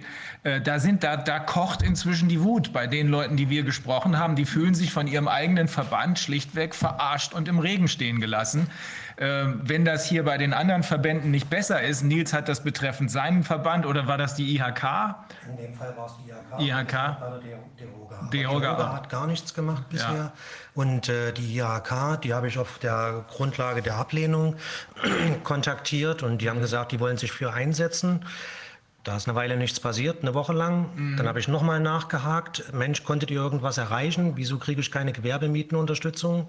Und äh, da haben sie nochmal gesagt, ja, die bringen das jetzt in den in so eine Versammlung mhm. ein und werden darüber diskutieren und debattieren, was die tun können. Und äh, die melden sich bei mir. Und äh, auf den Anruf warte ich jetzt seit vier Wochen. Es scheint ja. überall das gleiche Bild zu sein, Thomas. Das ist bei uns auch nicht anders. Die Rechtsanwaltskammern rühren sich nicht, die Ärztekammern rühren sich nicht, alle verkriechen sich, äh, sodass man sich wirklich fragen muss, wozu sind die eigentlich da? Nur um sich selbst zu versorgen oder gibt es da tatsächlich auch noch den Grund, dass man uns eigentlich vertreten will und unsere Interessen vertreten will? Ich kann es nicht erkennen, aber du offenbar auch nicht. Oder äh, gibt es da wenigstens irgendwo Regungen in den Fußballverbänden? Also mal unabhängig vom Fußball jetzt im Allgemeinen habe ich eigentlich einen ganz großen Wunsch, dass wir irgendwann mal anfangen, einen öffentlichen Wissenschaften Diskurs zu führen. Damit hier auf juristischer Seite, medizinischer Seite, wissenschaftlicher Seite die breite Bevölkerung aufgeklärt wird und die aus dem kompletten Angstmodus rauskommen. Weil leider hat natürlich diese Vergangenheit, die letzten zehn Monate, die haben ja Schäden hinterlassen. Viele sind ja in der sogenannten Schockstarre, die haben ja tatsächlich Angst. Und mit Angst äh, zu leben, das ist ja also kein, kein kluger und guter Lebensbegleiter. Das muss auf jeden Fall beendet werden. Und wenn unsere Regierung nicht in der Lage ist, das zu tun, dann müssen sie eben abtreten.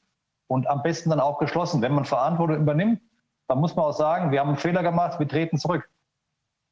Ich glaube, darauf wird es hinauslaufen. Ähm, die Leute, die im Moment regieren, glauben ja nur deshalb sicher zu sein, weil die Wähler zumindest scheinbar, ich bin nicht mehr davon überzeugt, dass das durchgängig ist, aber zumindest scheinbar so in Panik sind, dass sie nicht widersprechen, dass sie keine Fragen stellen und dass sie nicht widersprechen.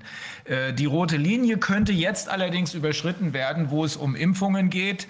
Äh, da würde man ja dann schon mal auch gerade von der Politik, die man ja schließlich gewählt hat und von der man glaubt, dass sie unsere Interessen vertritt, ähm, ein paar klarere Worte hören. Es kommt aber gar nichts, sondern es kommt nur, äh, die Impfung ist das Einzige, was euch rettet. Gleichzeitig erfahren wir, zumindest wir, äh, die, der Mainstream offenbar nicht, erfahren wir jedenfalls, dass in England die Bedenken gegenüber den Impfstoffen so groß sind, äh, dass ein Unternehmen für künstliche Intelligenz damit beauftragt wurde, das zu managen, weil man das sonst der massiven zu erwartenden Nebenwirkungen, Adverse Events, äh, nicht Herr werden kann. Das Gleiche bahnt sich in den USA an. Und hier habe ich das von einigen Kliniken jetzt auch gehört, dass die äh, zumindest die Universitätskliniken davon ausgehen, dass die Impfungen so gravierende Nebenwirkungen haben, und zwar nicht nur für 10 oder 20 oder 30 oder 40 Prozent, sondern für alle, dass man Abteilungen nicht insgesamt durchimpft, sondern nur ein Drittel, weil sonst die gesamte Abteilung dicht sein würde.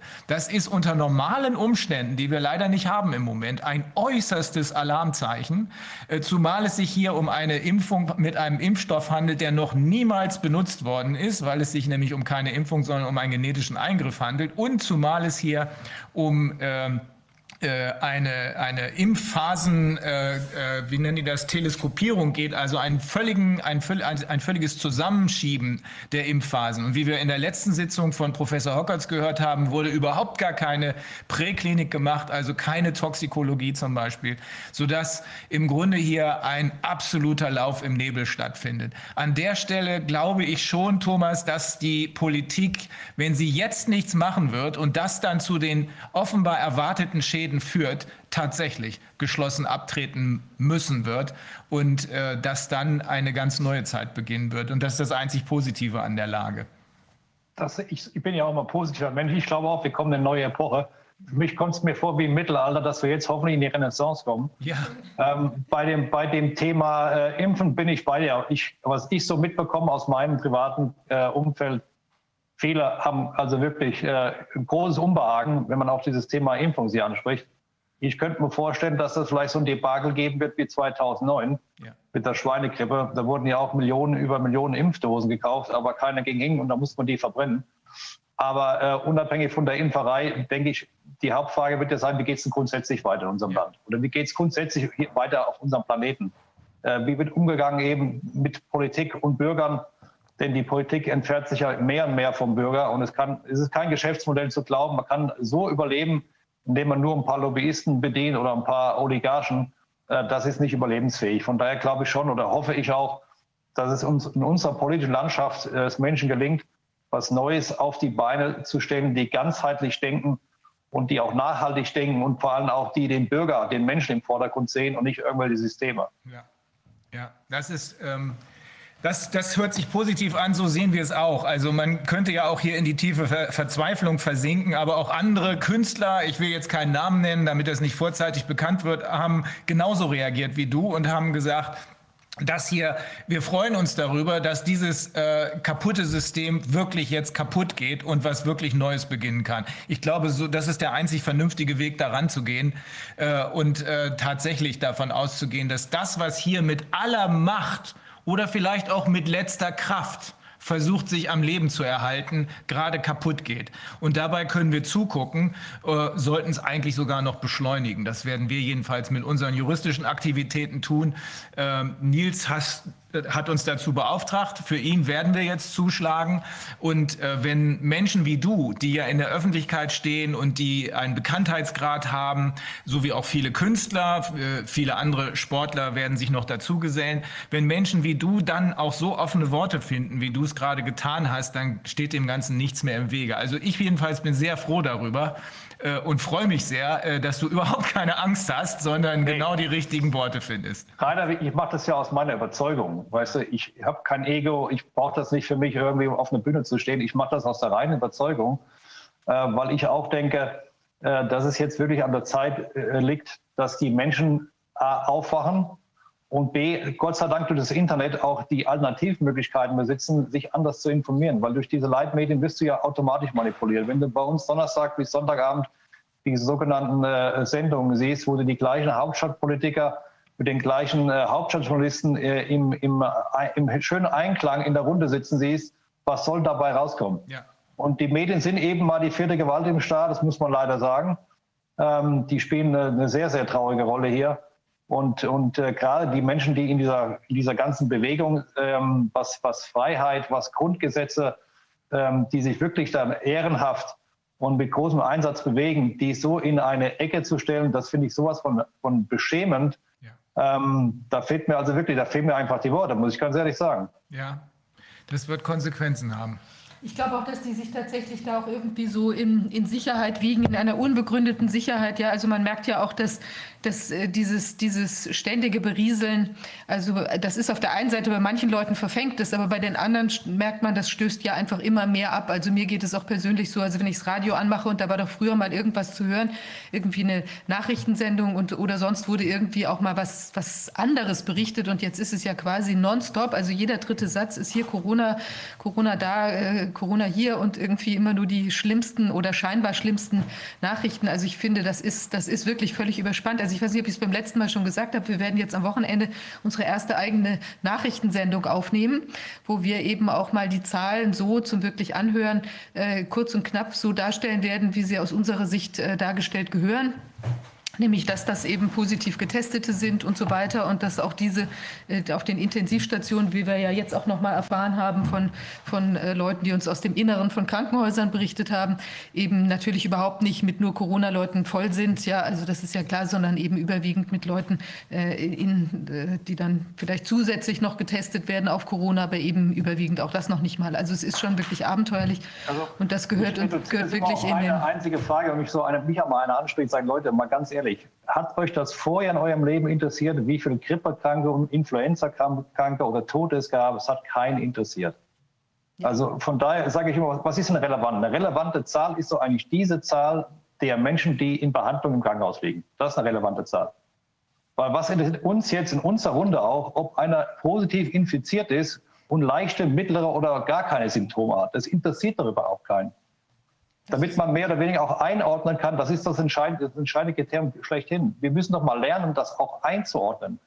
Und der Professor Janinides hat ja mal irgendwann, glaube ich, jetzt vor ein paar Wochen, äh, selbst auf der WHO-Seite diese Datenauswertung von 52 Ländern dargestellt. Ja. Und da kommt er zu einer ganz klaren Aussage. Und das ist ja eine anerkannte Persönlichkeit, das ist ja nicht irgendeiner. Der sagt, es ist vergleichbar mit einer milden Grippe. So, das ist eine Einschätzung. Aber bei uns wird es ja so eingeschätzt, ob wir die Ebola hätten hier in Deutschland oder die, oder die Cholera oder die Pest. Das ist das Schlimme bei dem Ganzen. Bei dem Ganzen. Dass es halt so ist, dass die Zahlen ja in den anderen Ländern teilweise eben durch die finanziellen Anreize, ja, die es eben, die da eben vorhanden sind, die Leute, die vielleicht auch, teilweise wird es ja in anderen Ländern auch so gerechnet, dass nur die, die irgendwie, wo man vermuten kann, dass jemand Corona hat, äh, und dann kann es eben sehr schnell bei allen möglichen Leuten vermutet werden, wenn da eben Geld dran hängt, ja, dass wir dadurch erhebliche Verzerrungen teilweise in anderen Ländern haben. Ich glaube, dass es in Deutschland auch so ist, aber nicht so massiv wie in anderen Ländern. Und ich meine, die, also die allerrelevanteste Zahl für uns sind natürlich die Toten.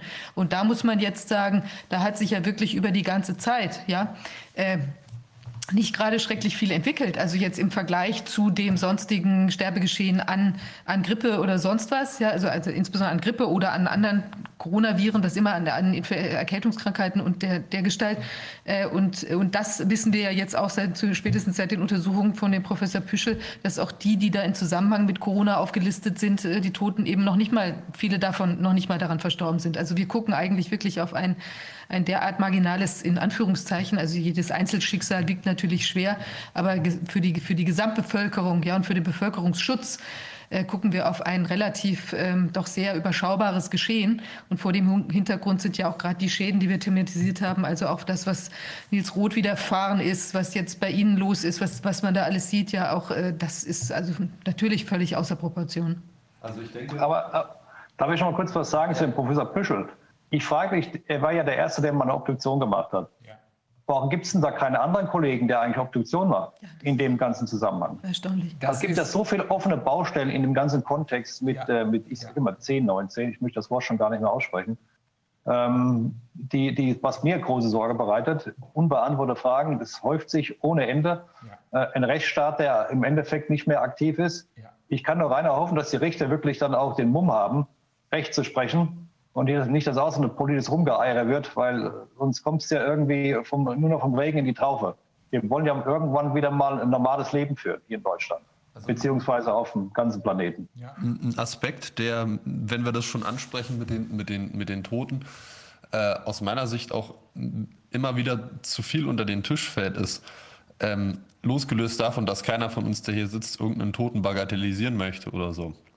Ähm, aber wo John Ioannidis angesprochen wird, er hat ja Ende Oktober noch ein weiteres Update zu seiner Einschätzung in einer anderen Studie selbst veröffentlicht, äh, wo ein sehr interessanter Satz drin auftaucht, nämlich, dass er der Überzeugung ist, anhand der statistischen Auswertungen, die er gemacht hat und der Daten, die ihm vorliegen, dass ein erheblicher Teil der Leute, die verstorben sind, verstorben sind aufgrund von was? Behandlung mit Hydroxychloroquin, künstlicher Beatmung und Verlegen von Kranken in die Alten- und Pflegeheime. Das sind die drei Aspekte, die er identifiziert hat, die einen erheblichen Teil der Todesopfer wahrscheinlich gefordert haben. Und der nächste Satz ist, ein Großteil dieser Toten dürfte in Zukunft zu verhindern sein. Und das sind ja nicht nur die Aspekte, die wir in den letzten Monaten herausgearbeitet haben, sondern es ist aus meiner Sicht auch für den, für den Rechtsstaat ein absolutes Armutszeugnis, diese, diese Aspekte nicht nur zu ignorieren, sondern sie auch noch als, als Falschmeldung, als sonst irgendwas unter den Tisch fallen zu lassen. Es zum einen erklärt, warum wir in Deutschland wahrscheinlich, äh, das haben wir ja auch schon etablieren können, diese Todeszahlen nicht zu verzeichnen haben, weil wir diese Fehlentwicklungen zu erheblichen Teilen jedenfalls nicht mitgemacht haben. Aber es ist natürlich eine, eine ganz schwerwiegende Frage, das zu ignorieren, dass es möglicherweise vorwiegend auf menschliches Versagen und vor allen Dingen Falschbehandlung und Fe- Fehlverhalten zurückzuführen ist, weil das kann man nicht nur viel leichter abstellen, als irgendeine, äh, irgendwelche Lockdowns zu machen und zu hoffen, dass die Viren sich daran halten. Ähm, es vers versperrt vor allen Dingen diese, diese gesamte PCR-Testnummer und, und Infektionszahlen und Lockdown und Härte und alles Mögliche, wie sie sich jetzt alle gegenseitig überbieten. Jeder, jeder hat immer noch, noch einen Tag länger und noch härtere Maßnahmen im Angebot und dann kommt der nächste sagt, wir machen nicht bis zum 10., sondern bis zum 11. Januar, wer bietet den 12.? Ähm, es versperrt eben auch den Blick darauf, dass man tatsächlich Tote verhindern kann, wenn man aufhört, sinnlose Maßnahmen zu ergreifen und endlich die Frage stellt, was ist eigentlich passiert? Solange wir diesen, diesen Quatsch hinterherrennen, machen wir nicht nur die Wirtschaft kaputt, sondern wir produzieren wissentlich und, will, und, und willentlich, also nicht wir, aber der Staat produziert wissentlich und willentlich weitere Todesopfer, die da denke ich, hat John Ioannidis vollkommen recht, vollkommen vermeidbar gewesen wären, wenn man auf die, in Anführungszeichen, andere Seite einfach mal gehört hätte und es zumindest in Erwägung gezogen hätte, dass da was dran ist. Und das, das ist der, der Vorwurf, den ich zunehmend erheben möchte. Äh, nicht, dass die Wirtschaft ruiniert wird, das ist, das haben wir jetzt schon zur Genüge etabliert und das ist fürchterlich, dass das passiert. Aber wenn das alles unter dem Aspekt von Lebensschutz, Gesundheitsschutz und Schutz des Gesundheitssystems vor Überlastung passiert, dann muss man die Frage aufwerfen, machen wir überhaupt irgendwas dazu oder reden wir es uns nur ein? Machen wir, beruhigen wir, beruhigen wir da eigentlich nur unser eigenes Gewissen? Und ich denke, wenn man die Zahlen und die Fakten, die wir hier zusammengetragen haben, die ja nun auch von solchen Persönlichkeiten wie von Ioannidis im Prinzip was heißt bestätigt werden? Er hat das, hat das ja im Prinzip von Anfang an erzählt. Aber äh, wenn, wenn das alles im Raum steht und man sagt, wir ignorieren das und wir, wir ziehen hier unseren Stiefel durch, der, der Death Toll, wie man so schön sagt, die, der wird nur größer werden. Und äh, wenn dann der, der Lockdown da ist und die Leute trotzdem weiterhin sterben, wenn sich die Leute nicht davon überzeugen lassen, weil alle, alle zu Hause bleiben, mit dem Sterben aufzuhören, spätestens dann wird man in Erklärungsnöte geraten. Und äh, also mehr als uns alle zu Hause einsperren geht ja nun nicht mehr. Also alle impfen und alle zu Hause einsperren es geht trotzdem weiter. Spätestens dann äh, wird man sich die Frage stellen müssen, ob man nicht vielleicht auf die anderen Leute hätte hören müssen Bloß dann ist es, dann würde ich sagen, sind wir aus der rein politischen Verantwortung raus und reden, müssen uns tatsächlich die Frage stellen, ob wir hier nicht auch kriminelle Verantwortung haben. Aber ich habe mal eine Frage an euch Juristen in diese Runde. Äh, das Infektionsschutzgesetz beruht ja nur auf der Gefährdung des Gesundheitssystems. Wenn ich laufend diese Zahlen manipuliere, beziehungsweise offiziell das Gesundheitssystem, was die Intensivbetten angeht, seit Monaten runtergefahren wird und dann dem, dem, der breiten Bevölkerung suggeriere, jetzt kommen wir alle in Stress, weil die Betten sind voll, wir haben keine Betten mehr. Also das ist ja grob fahrlässig. Das ist sogar vorsätzlich, Thomas. Das Oder vorsätzlich. Hat, ja, das hat, äh, das hat Martin schon öfter angesprochen, wenn wir uns äh, außerhalb des Ausschusses äh, beraten. Äh, das ist ein Teil dieser vorsätzlich sittenwidrigen Schädigung. Du hast völlig recht. Das zentrale Element bei der vom Bundestag getroffenen Feststellung einer epidemischen Lage nationaler Tragweite ist die Verhinderung der Überforderung des Gesundheitssystems. Also die Betten sind voll. Und wenn die dann gleichzeitig die Betten verkürzen, dann kann das nur Vorsatz sein. Das soll offensichtlich nur dazu dienen, den Eindruck zu erwecken, als sei das Gesundheitssystem kurz vor der Überforderung. Weil es ist ja eigentlich eine Frage der Logik, die sogar jeder Depp verstehen müsste, der nur Mainstream guckt. Wenn ich 100 Betten habe und Angst davor habe, dass sie zu voll werden und dann mache ich 30 Betten weg, dann werden sie zu voll. Das ist ja völlig klar. Also da sind nach unserer Überzeugung besteht an der vorsätzlich sittenwidrigen Schädigung, und das ist die schlimmste Form des Vorsatzes, die schlimmste Form des Vorsatzes. Es gibt Fahrlässigkeit, es gibt die Sorgfalt in eigenen Angelegenheiten, dann gibt es die Fahrlässigkeit, dass es im Straßenverkehr passt nicht richtig auf, passiert was. Und dann gibt es den Vorsatz und dann gibt es die Absicht. Und dann gibt es die vorsätzlich sittenwidrige Schädigung. Schlimmer geht es nicht. Und damit haben wir es tatsächlich zu tun. Das, da hast du völlig recht.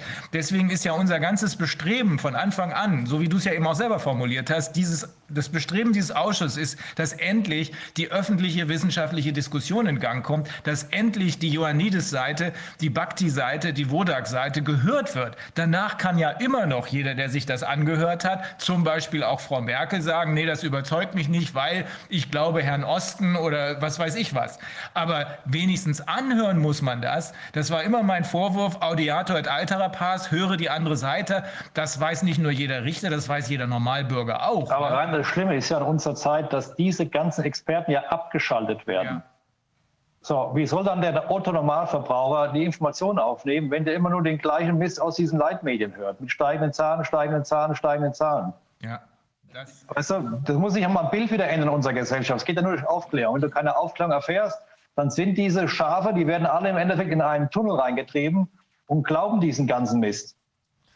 Ich möchte, möchte in dem Zusammenhang, das ist auch aus meiner Sicht ein ganz wichtiger Aspekt, ähm, diese Fehlentwicklungen im deutschen Gesundheitssystem, die sich jetzt einfach, die, die, manifestieren sich ja nicht jetzt erst, wenn man sich mal die Zeitungsberichte anschaut. Ich habe da ja kürzlich welche bei uns intern rumgeschickt. Ich habe das mal mir mal angeguckt, was so in den letzten Jahren äh, so passiert ist. Ähm, man kann in den letzten Jahren in den Lokalzeitungen sehr gut nachverfolgen, dass immer um die Jahreszeit, weil jetzt heißt, oh, in Sachsen, in Dresden sind die Intensivbetten voll, ja, und man guckt sich mal 2019, 2018, 2017, 2016 2016, immer um diese Jahreszeit kommt irgendeine Meldung in den Lokalzeitungen, dass irgendein äh, Chefarzt von irgendeiner Klinik sagt, wir wissen nicht mehr, wohin mit den Grippekranken. Auch da wieder will jetzt nicht mit, mit Vergleich Corona und Grippe anfangen, aber wir haben ein, uns zu einem Gesundheitssystem entwickelt, zu einem kommerzialisierten Gesundheitssystem, in dem die optimale Intensivbettenauslastung bei 80 Prozent liegt. Das heißt, wir haben das primär ähm, wirtschaftlichen Interessen untergeordnet äh, diese Intensivbettenauslastung, äh, was eben auch erklärt, wenn man die Intensivbetten nicht braucht, dann baut man sie eben kurzfristig ab. Wir befinden uns in Deutschland irgendwie, ich glaube im Moment irgendwie bei 84 Prozent der äh, Auslastung, also gut im optimalen Bereich äh, und haben aber natürlich an verschiedenen Punkten äh, zweifelsohne Engpässe. Aber das wissen wir seit wie lange? Seit zehn Jahren, seit 20 Jahren, dass, die, dass diese Engpässe bestehen und man hat nichts gemacht. Und jetzt ist die Frage, was machen wir daraus? Wir können natürlich sagen, immer wie die Engpässe bestehen, machen wir den Laden dicht, sperren alle zu Hause ein, weil wir müssen uns ja alle gegenseitig schützen. Und da hört es dann tatsächlich mit dem Rechtsstaat auf und ich bemühe diese, diese, dieses äh, Szenario nicht, nicht leichtfertig, aber es ist tatsächlich nicht mehr rechtsstaatlich aus, aus einem ganz einfachen Grund.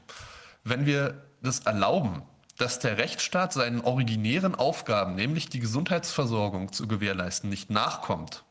Und dieses Versäumnis auf die Bevölkerung abwälzt und sagt, es ist nicht meine Aufgabe, das Gesundheitssystem zu gewährleisten, sondern es ist jetzt eure Aufgabe untereinander, dass ihr euch nicht gegenseitig ansteckt, dann nimmt der Staat die, seine Bevölkerung in Geiselhaft im wahrsten Sinne des Wortes und hat keinerlei Ambition mehr, abseits davon, sich die eigenen Taschen voll zu stopfen auf, auf Ebene der Politik, seinen Aufgaben nachzukommen, weil er seine Versäumnisse immer auf die Bevölkerung abwälzen kann. Gibt nicht äh, gibt zu viele Tote im Straßenverkehr, was könnte man machen? Bessere Regeln, bessere sonst was? Nein, wir verbieten Autofahren. Äh, Gesundheitssystem ist überlastet. Was könnten wir machen? Wir könnten das Gesundheitssystem verbessern. Wir könnten mehr Intensivbetten machen. Wir könnten es dekommerzialisieren. Nein, wir fahren die, die, die Betten noch weiter runter. Und die Bevölkerung muss den Grundrechtsschutz selbst gewährleisten. Und da sind wir dann aus dem aus dem Rechtsstaat im wahrsten Sinne des Wortes raus, weil, das haben wir ja ganz am Anfang schon etabliert, es Aufgabe des Rechtsstaates ist, die Grundrechte zu gewährleisten, dass sie zur Entfaltung kommen können und äh, die Grundrechte in erster Linie Abwehrrechte gegen den Staat sind. Und, er, und dann hat der Staat auch noch Schutzpflichten und, und das macht er, dem, diesen beiden Verpflichtungen kommt der Staat nicht nach, sondern er wälzt diese Verantwortung, die einzige Verantwortung, die er hat, das ist die einzige, die er hat. Das ist das einzige, wozu der Staat da ist, dass unsere Grundrechte zur Gewährleist gewährleistet werden und zur Entfaltung kommen. Diese Verantwortung wälzt er auf den, auf den Bürger ab. Unwiederbringlich, weil das, dieses Spiel kann man beliebig lange fortführen. Und damit ist dieses Verhältnis, diesen Deal, den Vertrag, den wir mit dem Staat haben, zwischen Grundrechtsverpflichtetem, dem Staat, und Grundrechtsträger aufgehoben. Und das ist, das ist das Ende des Rechtsstaates, weil, nochmal, der Staat kann dieses Spiel beliebig lange fortführen und die Möglichkeit dann zu sagen, okay, der Lockdown ist aufgehoben und wenn daraus Tote entsteht, dann hat das der Staat zu verantworten und die politischen Entscheidungsträger, diejenigen, die etwas daran ändern können. Ich kann kein Krankenhaus bauen. Und keiner von der hier von uns sitzt, kann ein Krankenhaus bauen und unterhalten. Das müsste der Staat machen. Solange der Staat nicht auf diese Art und Weise dazu diszipliniert werden kann, dass Gerichte dazwischenhauen, dass die Bevölkerung dazwischenhaut und sagt, wir lassen uns das nicht mehr gefallen, hat der Staat überhaupt keinerlei Ambition. Also was heißt der Staat? Da hat die Politik keinerlei Ambition, sich in irgendeiner Art und Weise zur Rechtsstaatlichkeit hinzubewegen und diese Verpflichtung, die man eingegangen ist, als, als Staatsmacht einzulösen. Und das ist das Problem. Die Toten, die produziert werden, und das ist das, was mich auch zunehmend, äh, ich sage mal, irritiert, dass die Verantwortung für, für, für Tote jetzt auch noch auf die Bevölkerung abgewälzt wird und ihr sagt, ja, ihr seid jetzt dafür verantwortlich und äh, nein. Diese Verantwortung muss man dann eben auch, ich sage mal, als selbstbewusster Bürger einfach sagen, nein, ich nehme diese diese Verantwortung, die du mir in die Schuhe schieben willst, nehme ich einfach nicht an. Das ist dein verdammter Job gewesen, das zu machen. Und du hast auf ganzer Ebene versagt. In den ganzen letzten 20 Jahren hättest du was machen können, hast es nicht gemacht. Dann schieb's mir bitte nicht in die Schuhe und beschränke meine Freiheit, wenn du nicht aus dem Knick kommst, die Möglichkeit gehabt hättest. Dafür haben wir Wahlen, dafür haben wir politische Parteien, dafür haben wir Politiker, dafür haben wir eine Gewaltenteilung, dafür haben wir diesen ganzen Klimbim. Und den, den können wir eigentlich in die, in die Tonne treten, weil an der Stelle, wo er notwendig wäre zu handeln, macht das nicht. Das ist ein sehr klarer Blick. Aber Du hast es ja eben auch schon gesagt, Thomas. Entscheidend ist, dass die Öffentlichkeit das mitkriegt. Auch der Teil der Öffentlichkeit, der sich nicht wie wir hier gerade äh, in, einer, in einem geschlossenen Raum unterhält. Da wir im Moment angesichts der Tatsache, dass die Mainstream-Medien, ich will, äh, ich will so deutlich formulieren, gekauft sind, weil die Leute, die die Pharmaindustrie äh, befeuern und die die Tech-Industrie befeuern, eben auch und insbesondere in die Leitmedien investiert haben, solange werden wir da nicht gehört werden. Einzelne mh, Versuche hat es gegeben gegeben. Viviane hat, und äh, Nils war auch dabei, hat in der Zeit ein Interview gegeben. Das wird dann immer gleich bombardiert mit irgendwelchen Einschüben von wegen, das muss man so oder so sehen. Ich habe ein Interview in der Fulda-Zeitung, glaube ich, gegeben. Fulda Nachrichten heißt das. Da musste aber dann wochenlang hinterhergekartet werden, von wegen, das ist ja alles Quatsch, was ich da erzähle. Und äh, möglicherweise äh, bin ich ja nur dazu da, irgendwie als Rechtsnational oder sonst was unterwegs zu sein. Ähm, da kommen wir im Moment noch nicht durch. Äh, wir hoffen, dass das die Bemühungen in den USA erbringen. Äh, da ist, glaube ich, mehr öffentliches Gehör in den Mainstreams zu finden als hier im Moment. Und wir hoffen darauf, dass der Rechtsstaat eben doch noch funktioniert. Nicht die Verwaltungsgerichte. Die habe ich immer verachtet, weil Verwaltungsgericht heißt für mich, dass, das heißt so, weil es eben macht, was die Verwaltung will. Deswegen ist da auch fast kein Durchkommen. Aber die Zivilgerichte, die Zivilgerichte müssen ihren Job machen. Und wenn wir sagen, bitte stell fest, dass die Behauptung, Wodak lügt, wenn er sagt, dass die PCR-Tests keine Aussagen über Infektionen treffen können, eine falsche Tatsachenbehauptung ist, dann muss das Gericht darüber Beweis erheben. Auf dem Wege, glaube ich, kommen wir dann schon ans Ziel. Aber gleichzeitig geht es nicht nur in den Gerichten, sondern es sind unsere Gesamtbemühungen. Deine, die von den anderen Leuten, die sich inzwischen geoutet haben, unsere Bemühungen. Es kann nur die Gesamtheit schaffen. Und wie gesagt, ich hoffe sehr, dass diese rote Linie Impfung äh, bei sehr vielen Leuten, die vielleicht bisher dann doch eher geneigt waren, die Regierungslinie mitzuvertreten, auf Ablehnung stößt. Und äh, so wie du es gesagt hast, ist das in deiner Erfahrung, in deinem Umfeld auch so, ne? Ja, definitiv. Und ich wünsche mir auch eins, Rainer, dass ich, also ich möchte wieder das Gefühl haben, dass ich Partner bin eines Staates und nicht Befehlsempfänger. Ja. Ich zahle Steuern, dann erwarte ich auch Expertise und Gegenleistung. Ja. Und aktuell sehe ich keine Gegenleistung, sehe ich nur Chaos und Unwissen und Intransparenz. Und das ist kein Geschäftsmodell, was mir gefällt. Man muss ja auch sagen, es geht ja sogar noch darüber hinaus, auch gerade an, anschließend an das, was Justus gesagt hat. Also es ist ja nicht nur so, dass der, dass der Staat hier seinen Job nicht macht, der wird ja sozusagen noch, noch gefahrsetzend zusätzlich tätig. Also jetzt zum Beispiel, wenn diese Empfehlung in Bezug auf diese Impfung äh, kommen sollte, kommen wird, ja, wo ja heute Nachmittag wird ja da bei der EMA äh, diese Anhörung stattfinden, der kann man auch live beiwohnen, ab, ich weiß nicht, 13 Uhr bis 16 Uhr wird aber dann auch noch weiter zur Verfügung stehen, diese, dieser Clip oder was immer die da produzieren. Nur ich meine, meine, das ist ja auch ungeheuerlich, also dass wir hier einen Staat haben, der auch diese Schutzfunktion jetzt in Bezug auf uns eben absolut null mehr willens ist, auch in, in Bezug auf weitere Schäden, die man ja locker verhindern könnte, eben äh, überhaupt anzunehmen, indem er sich ab, eben nicht, ab, nicht beraten die, lässt. Äh, eigentlich die Immunität aufgehoben werden. Ja, das ist auch nochmal eine das gute ist eine sehr Frage. gute Frage. Äh, äh, dein Stichwort eben, ich will Partner sein und nicht Befehlsempfänger, das gefällt mir sehr gut, weil genau das sind wir. Wir sind nur noch Befehlsempfänger. Ich bin pragmatisch, Rainer, ich sage es Ja. gleich so Nein, raus. es ist so. Es ist so. Äh, nein, die Immunität kann aufgehoben werden vom Bundestag, wenn man Mitgliedern des Bundestages Straftaten vorwirft und äh, strafrechtliche Ermittlungen durchgeführt werden sollen. Ich glaube, das braucht einen Bundestagsbeschluss. Ich weiß nicht, mit welcher Mehrheit das geht. Ähm, ist, glaube ich, vergleichbar mit dem, was in den USA versucht wurde, äh, um, äh, um beispielsweise im Impeachment, das geht ja nicht nur beim Präsidenten, das geht auch bei Richtern, äh, durchzuziehen.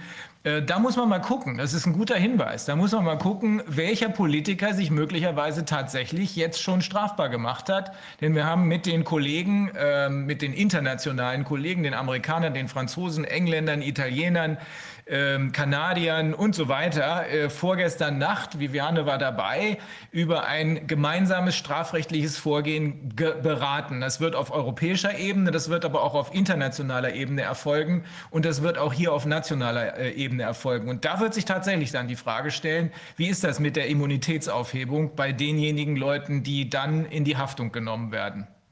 Denn das ist für mich eine virtuelle Zahl, Rainer. Bei den immensen Schäden, die entstanden Ja. sind, jetzt schon entstanden sind, wenn es zum Haftungsfall kommt und es wird ein Urteil gesprochen, wer haftet denn dann von denen?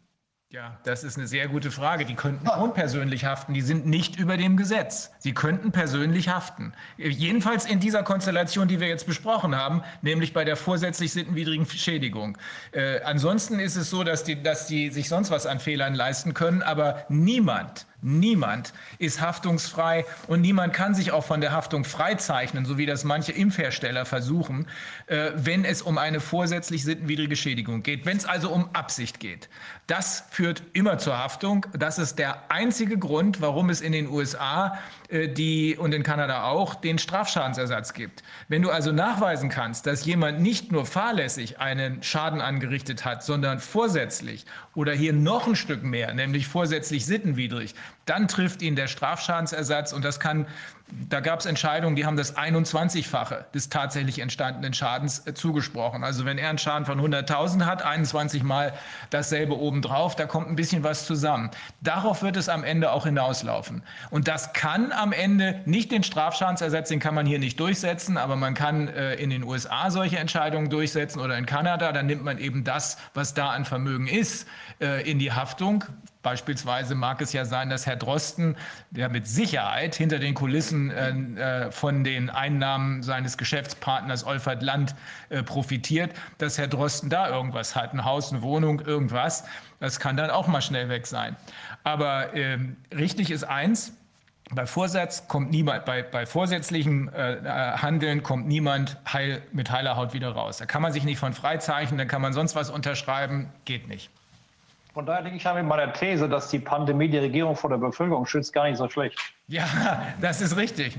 Das ist richtig. Solange wir hier in Aufregung und Panik sind und nicht genau hingucken, solange sind die in Sicherheit. Das ist auch der Grund, warum die selbst in Panik sind und warum die selbst mit aller Macht versuchen, der Diskussion mit uns aus dem Wege zu gehen, weil sie diese Diskussion nicht gewinnen können.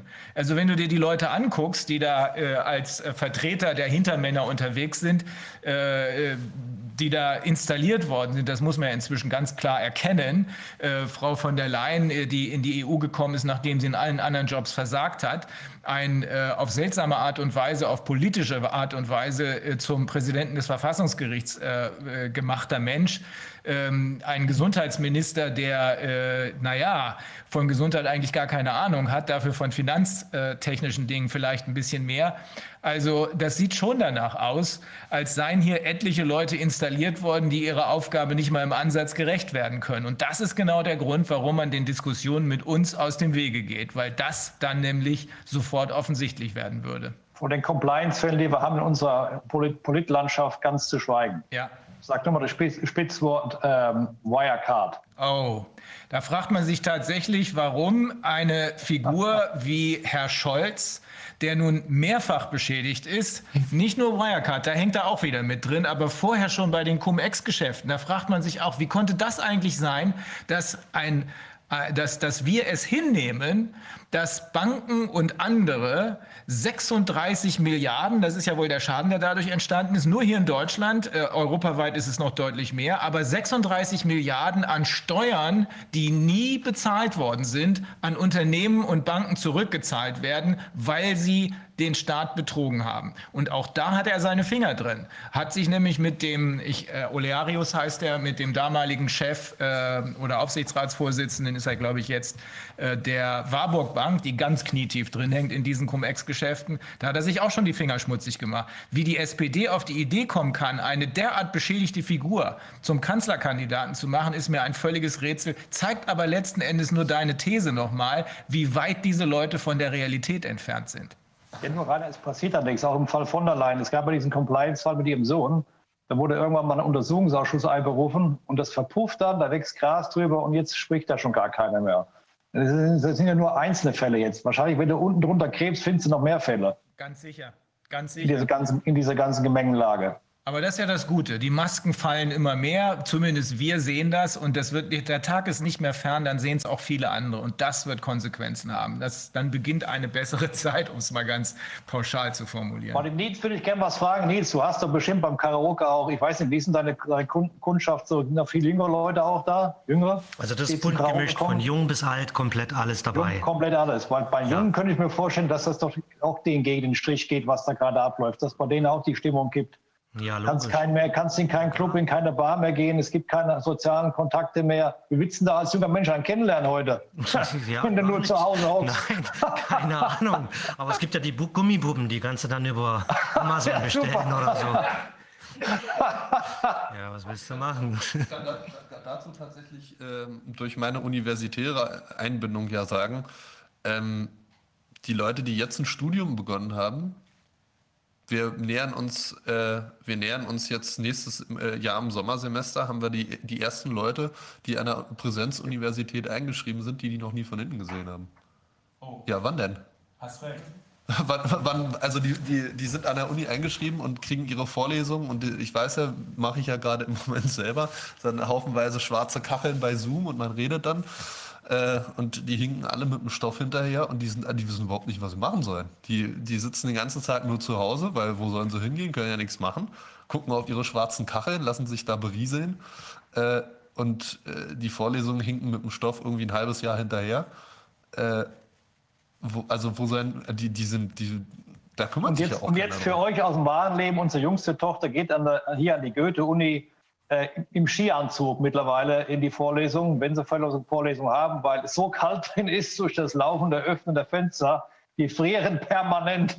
Das muss man mal ein normaler Mensch erklären, wie da das Gehirn normal arbeiten soll, wenn der Betroffene schon irgendwie in, unterkühlt im Raum sitzt und da was aufnehmen soll. Das muss mir mal einer erklären die ganze Absurdität, ich glaube, es hat jemand jetzt erklärt, äh, ich weiß nicht, wer das war, Viviane, aber hat dazu eine Stellung genommen, dass, ach, Ulrike war das, Ulrike Hämmerer äh, und auch andere Mediziner, ist, aber dazu muss man doch nicht Medizin studieren. Wenn, wenn du in, ein, in einen äh, frierenden Raum reinkommst, also Stoßlüftung, das ist okay, ne? aber die ganze Zeit Durchzug, ähm, das kann ja nicht gut sein für die Gesundheit. Und ich glaube nicht, dass ich dazu Medizin studieren muss. Das weiß jeder. Das ist die ganze Widersprüchlichkeit, die sich hier offenbart. Äh, und äh, wahrscheinlich auch mit der Absicht, so vermute ich inzwischen jedenfalls, mit der Absicht, noch mehr Kranke zu produzieren, damit man dann wieder das Covid-Schild dran heften kann. Ja, oder die Leute halt so von ihren glücklich machenden ähm, äh, Aspekten des Lebens zu entfernen, dass man dann zum Beispiel auch auf diese Impfung geht. Also das ist auch, was mir gerade dazu auch nochmal eingefallen ist. Ich finde, es ist ja, also wir sprechen ja über Tote und Krankheit und so weiter und Armut und so. Aber es ist ja auch eine wahnsinnige Vernichtung von Glück und von Glücklichsein. Also die vielen glücklichen Stunden, die die Leute zubringen in einem Fußballstadion, ja, wo die drauf zufiebern, wo die dann da singen mit ihren Freunden und so weiter und dann eben dieses Erlebnis ist da, das aufregende Erlebnis haben, ja, oder in der Karaoke-Bar, ja, wo man mit Freunden hingeht, wo man zusammen singt. Dieses mit Freunden irgendwie in einem, in einem Restaurant sitzen und irgendwie sorglos, einigermaßen sorglos da was, was trinken zu können, so weiter. Ist ja ein Wahnsinn. Also wenn man man das messen könnte, ja, das würde ja auf gar keine Kuhhaut gehen, was hier an Glücklichsein verloren geht. Ja, es ist wirklich äh, monströs. Aber das ist ja, das ist ja immer ein Outlook für die Zukunft. Musik und Fußball kannst du nicht tot machen. Das ist richtig. Das ist richtig. Die beiden Sachen werden auch unsere, unsere Regierung überleben, so ja. oder so. Ja. Das stimmt, ja. Jetzt begrüßen wir den, den äh, der, der Holger Theissen ist jetzt zu uns gestoßen. Kennt ihr euch eigentlich? Ähm, hört ihr mich jetzt? Ja, wir hören. Wir können dich hören. Mhm. Okay, fein. Äh, Thomas kenne ich natürlich aus dem Fernsehen. Oh Gott. ja, nun, äh, ich denke, jetzt kommt ein Handballer dazu. Ich bin ja Handballer, ehemaliger äh, Bundesligaspieler und äh, jetzt, jetzt Hand und Fuß kriegen wir jetzt. Ja. ja. So, ich war mit, mit deinen Kollegen so Klüspießen, wie die alle heißen, war ich immer eng befreundet. Die Rotblüter weil die, die Handballer sind nochmal, was das Feiern angeht, äh, mehrere Stufen über den Fußballer. An Klüschbis habe ich keine guten Erinnerungen, habe nie gegen ihn gewonnen. Ich hab, ist ja mein Jahrgang. Der war aber besser. Genau. War, war, vor mir auch in der Nationalmannschaft. Ich war auch Linkshänder, spielte seine Position und habe keine Chance. Ich bin ein großer Fan für eurer Sportart. Ja, schön. Ich auch und betreibe deshalb eine Talentschmiede, die dieses Jahr auch ausfiel für Kinder in Rendsburg. Und äh, da haben die Kinder vier Stunden Sport und eine Stunde Denksport. Und leider ist das äh, dieses Jahr auch äh, nicht Corona, sage ich, sondern den Wahnsinnigen zum Opfer gefallen. Ja, Corona an sich, ähm, da bin ich ja ganz einfach reingerutscht in diese Bewegung durch meinen Hausarzt. Und das war schon im äh, Februar, also ziemlich am Anfang, da habe ich gefragt, was kommt da auf uns zu, was ist das? Und da sagte Holger, bleib ganz ruhig, ja. Ähm, Corona ist ein Marketingname für die neue Grippe. Die wollen irgendwas Neues verkaufen. Also so hat er mich schon da reingebracht und danach bin ich dann angefangen und habe geforscht. Aber, ja. nicht, aber dein Hausarzt ist nicht Klaus Köhnlein, oder? Nein, nein, es ist ein richtiger Landarzt noch. Ja? Er ist auch Präventologe. Es gibt ja auch Ärzte, die sich zusammentun und äh, es gibt eine extra Richtung, äh, Ausbildungsrichtung Präventologie. Und äh, da ist er sehr aktiv. Holger, es scheint so, dass bei dem der gesunde Menschenverstand noch funktioniert. Der Gesunde, ja. Genau. So. Ja, ja, man hätte die Hausärzte viel früher fragen sollen. Nicht die, die Kellerasseln aus den, aus den Kellerlaboren, sondern die Leute, die an der Front mit Patienten arbeiten. Ne? Ja, er ist auch auf den Demos, äh, so wie ich. Und mhm. äh, ich bin morgen dann als Ordner in Kiel und am, in Rendsburg dann äh, übermorgen mache ich selbst eine Veranstaltung. Und also so im Kleinen und probiere den Menschen Mut zu machen. Denn ich denke, wir sind ja alle dabei, das kriege ich auch so jetzt so mit, bei, denen, was gesagt, bei dem, was gesagt wurde, dass die Sache zu Ende geht. Und wir Spieler, ich bin der Spielerautor, wir machen uns natürlich Gedanken über den nächsten Zug. Also immer ein Stück weiterdenken. Was machen wir dann? Sollen wir denen das überlassen?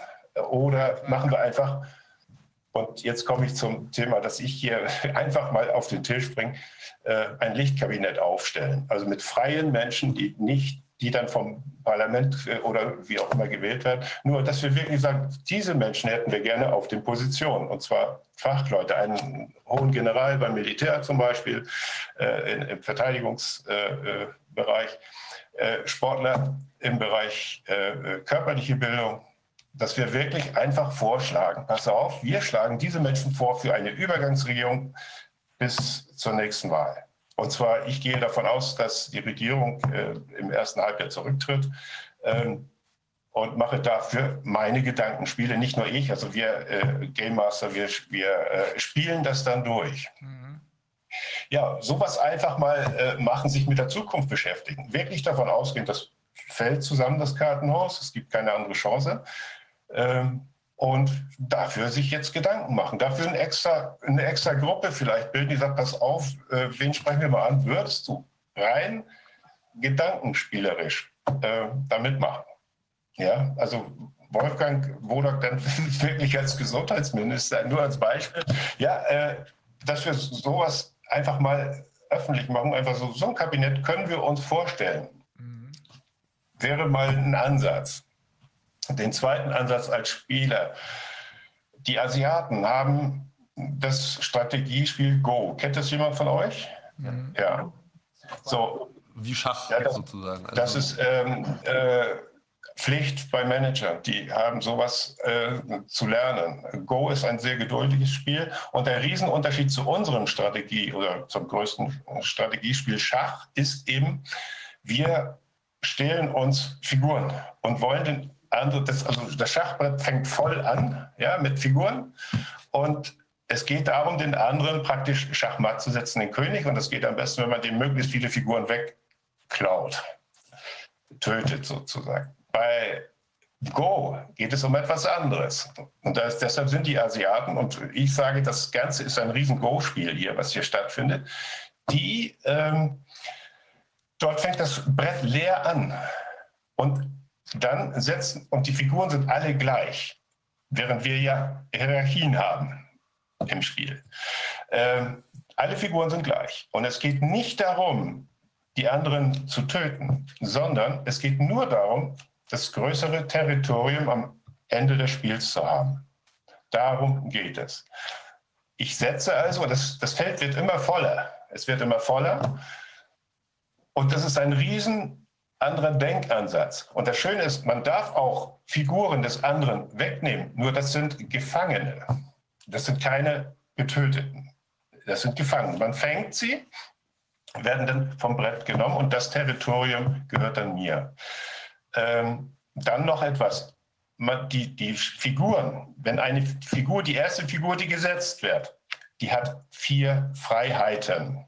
Und es gilt, die Freiheiten des anderen zu stehlen oder beziehungsweise einzuhängen. Und wer das am besten beherrscht und am besten voraussieht, die denken also viel weiter voraus als unsere Schachspieler, ähm, die äh, äh, gewinnen das Spiel dann anschließend. Und es gewinnt dann nachher 150 zu 143. Also es ist kein so ein, wo man jemanden Schachmatt setzt. Es ist einfach so, man lässt dem anderen auch Territorien. Es ist also eine ganz andere Denke. Und der, bei den chinesischen Militärs äh, oder überhaupt bei den Asiaten ist es auch so, ein guter General gewinnt einen Krieg ohne einen Schuss. Das ist ein guter General. Ähm, und die, die haben da also eine ganz andere Denke. Und ich sage auch dieser Corona, da haben sie sich die westliche, die westliche Denke zunutze gemacht, haben gesagt, wie können wir die kriegen, wo ist deren schwach, schwächster Punkt? Und das ist die Gier. Und äh, dann gibt es, vielleicht kennt jemand James Bond, Tomorrow Never Dies. Mhm. Ja, da geht es um einen Medienmogul, der es schafft, mhm. ähm, die, die Welt zu spalten und einen Krieg sozusagen provozieren will, weil nur schlechte Nachrichten sind gute Nachrichten für Medien.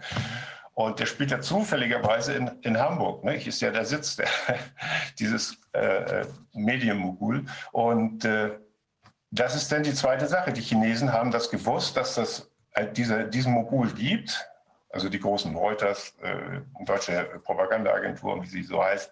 Die, da brauchen wir nur die Spitze kaufen und dann bringen wir Schlagzeilen aus China in die Welt. Die Welt legt sich lahm und sie selbst sind freundlich am Feiern dort. Die haben also eine Stadt, ein, das ist jetzt einfach nur ein Gerücht, ja, ein, ein, drei Monate stillgelegt, die Bilder nach außen geschickt. Das geht, wenn man eine Zentralregierung hat. Und so, dass es überall eine Riesenangst entsteht.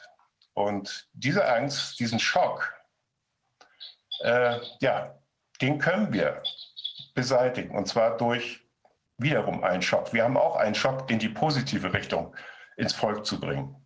Und über solche Dinge, über solche strategischen Dinge, äh, da wünsche ich mir, dass da mal eine Gruppe entsteht, die wirklich sagt, wie äh, machen wir neben dem rechtlichen, also das heißt, diese Foulspieler, wie wir Sportler sagen, die müssen wir packen und die müssen auch vom Feld gestellt werden, ganz klar.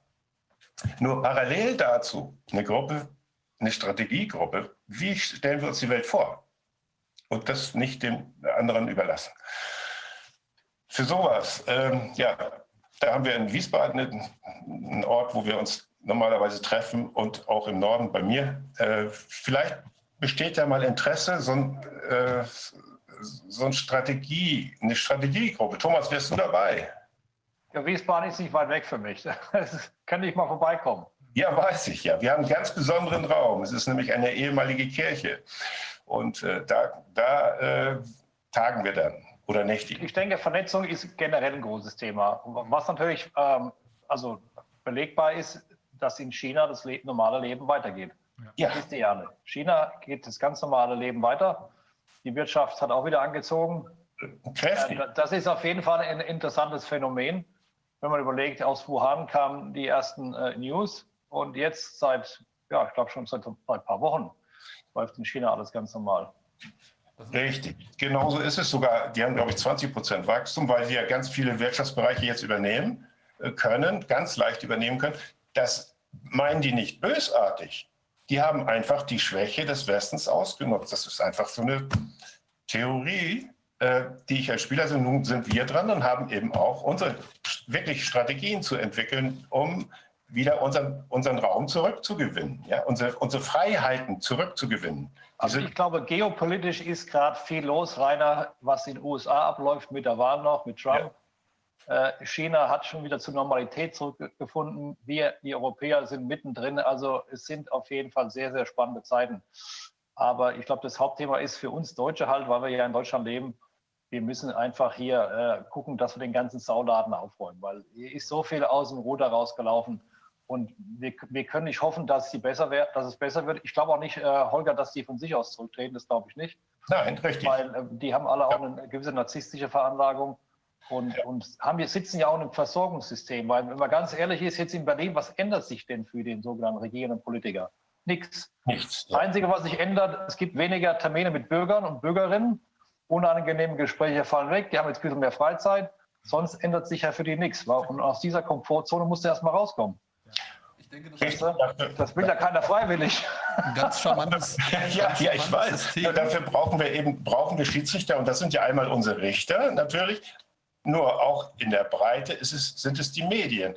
Und die haben eben total versagt, weil die sich eindeutig auf eine Seite gestellt haben. Das wäre so, als wenn man bei einer Mannschaft dauernd abseits pfeift, wenn die ein Tor schießen, äh, bei dem anderen sogar ein Tor geben, wenn der auf die... Holger, bei den Richtern hat das ja, der, haben das ja die Kollegen aus, äh, wie gesagt, aus der juristischen Ecke schon äh, geschildert. Wir haben leider keine unabhängigen Richter. Das ist das sehr politisch, das Richteramt. Ja. Also das, von daher habe ich da so eher so meine Bedenken, was das Richtertum allgemein betrifft in Deutschland. Das, Das ist ja, das, absolut, das ist absolut richtig. Das ist Ja, absolut da- richtig, denn der.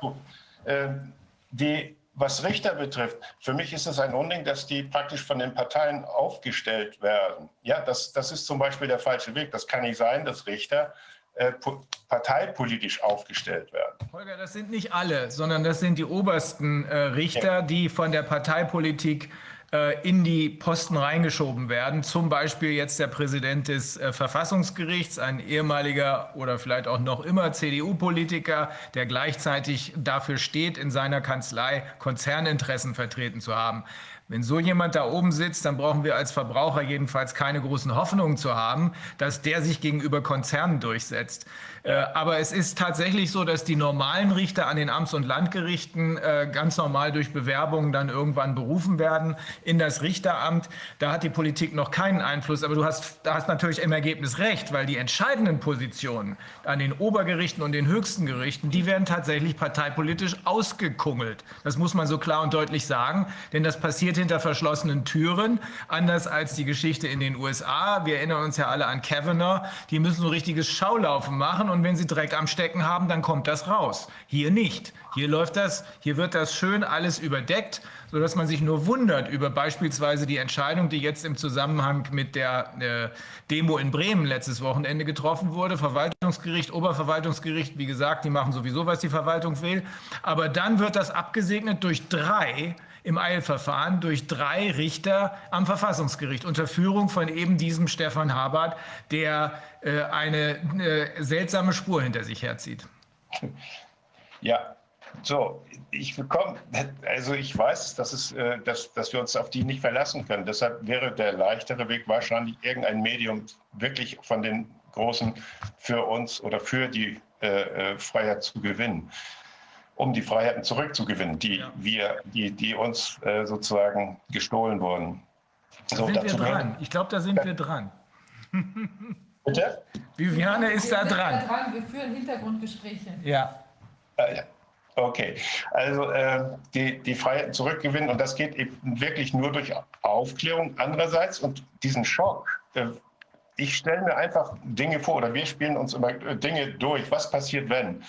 Ähm, was wäre, wenn wir einen Preis, Preis ausloben für den Ministerpräsidenten oder Ministerpräsidentin, die als erste alle Maßnahmen in dem Land wegnimmt?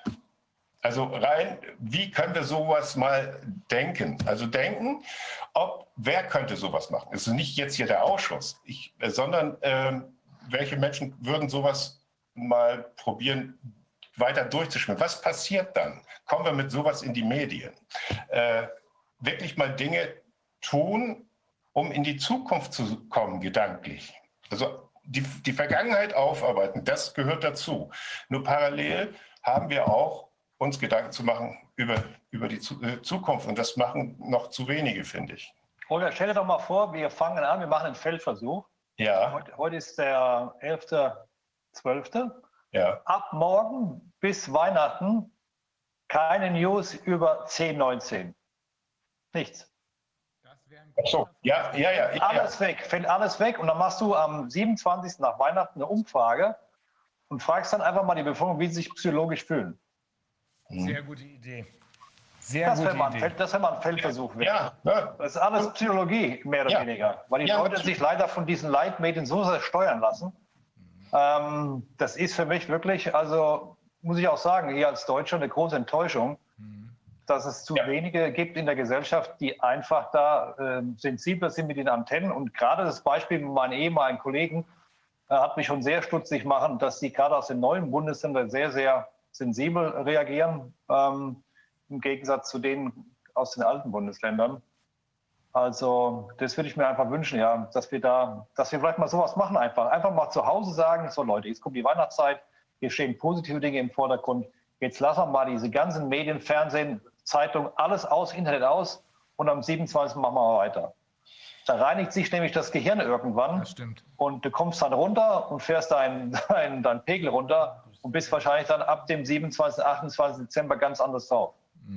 Richtig. Und ich, ich weiß auch nicht, welche Auflagen in Schleswig-Holstein. Ich kümmere mich einfach nicht drum. Ich lebe einfach weiter und das sage ich den anderen Menschen auch. Und wenn dann irgendjemand kommt, dann probiere ich freundlich zu bleiben und, und einfach sagen, so und so ist es. Äh, Mein Hausarzt sagt mir, so wie ich lebe, lebe ich gesund. Ja? Und äh, in der Regel gibt es dann auch kein, also ich habe Ärger, habe ich noch nicht gehabt. Also wir haben einfach ignor, wir ignorieren die genauso wie wir, äh, wie die uns.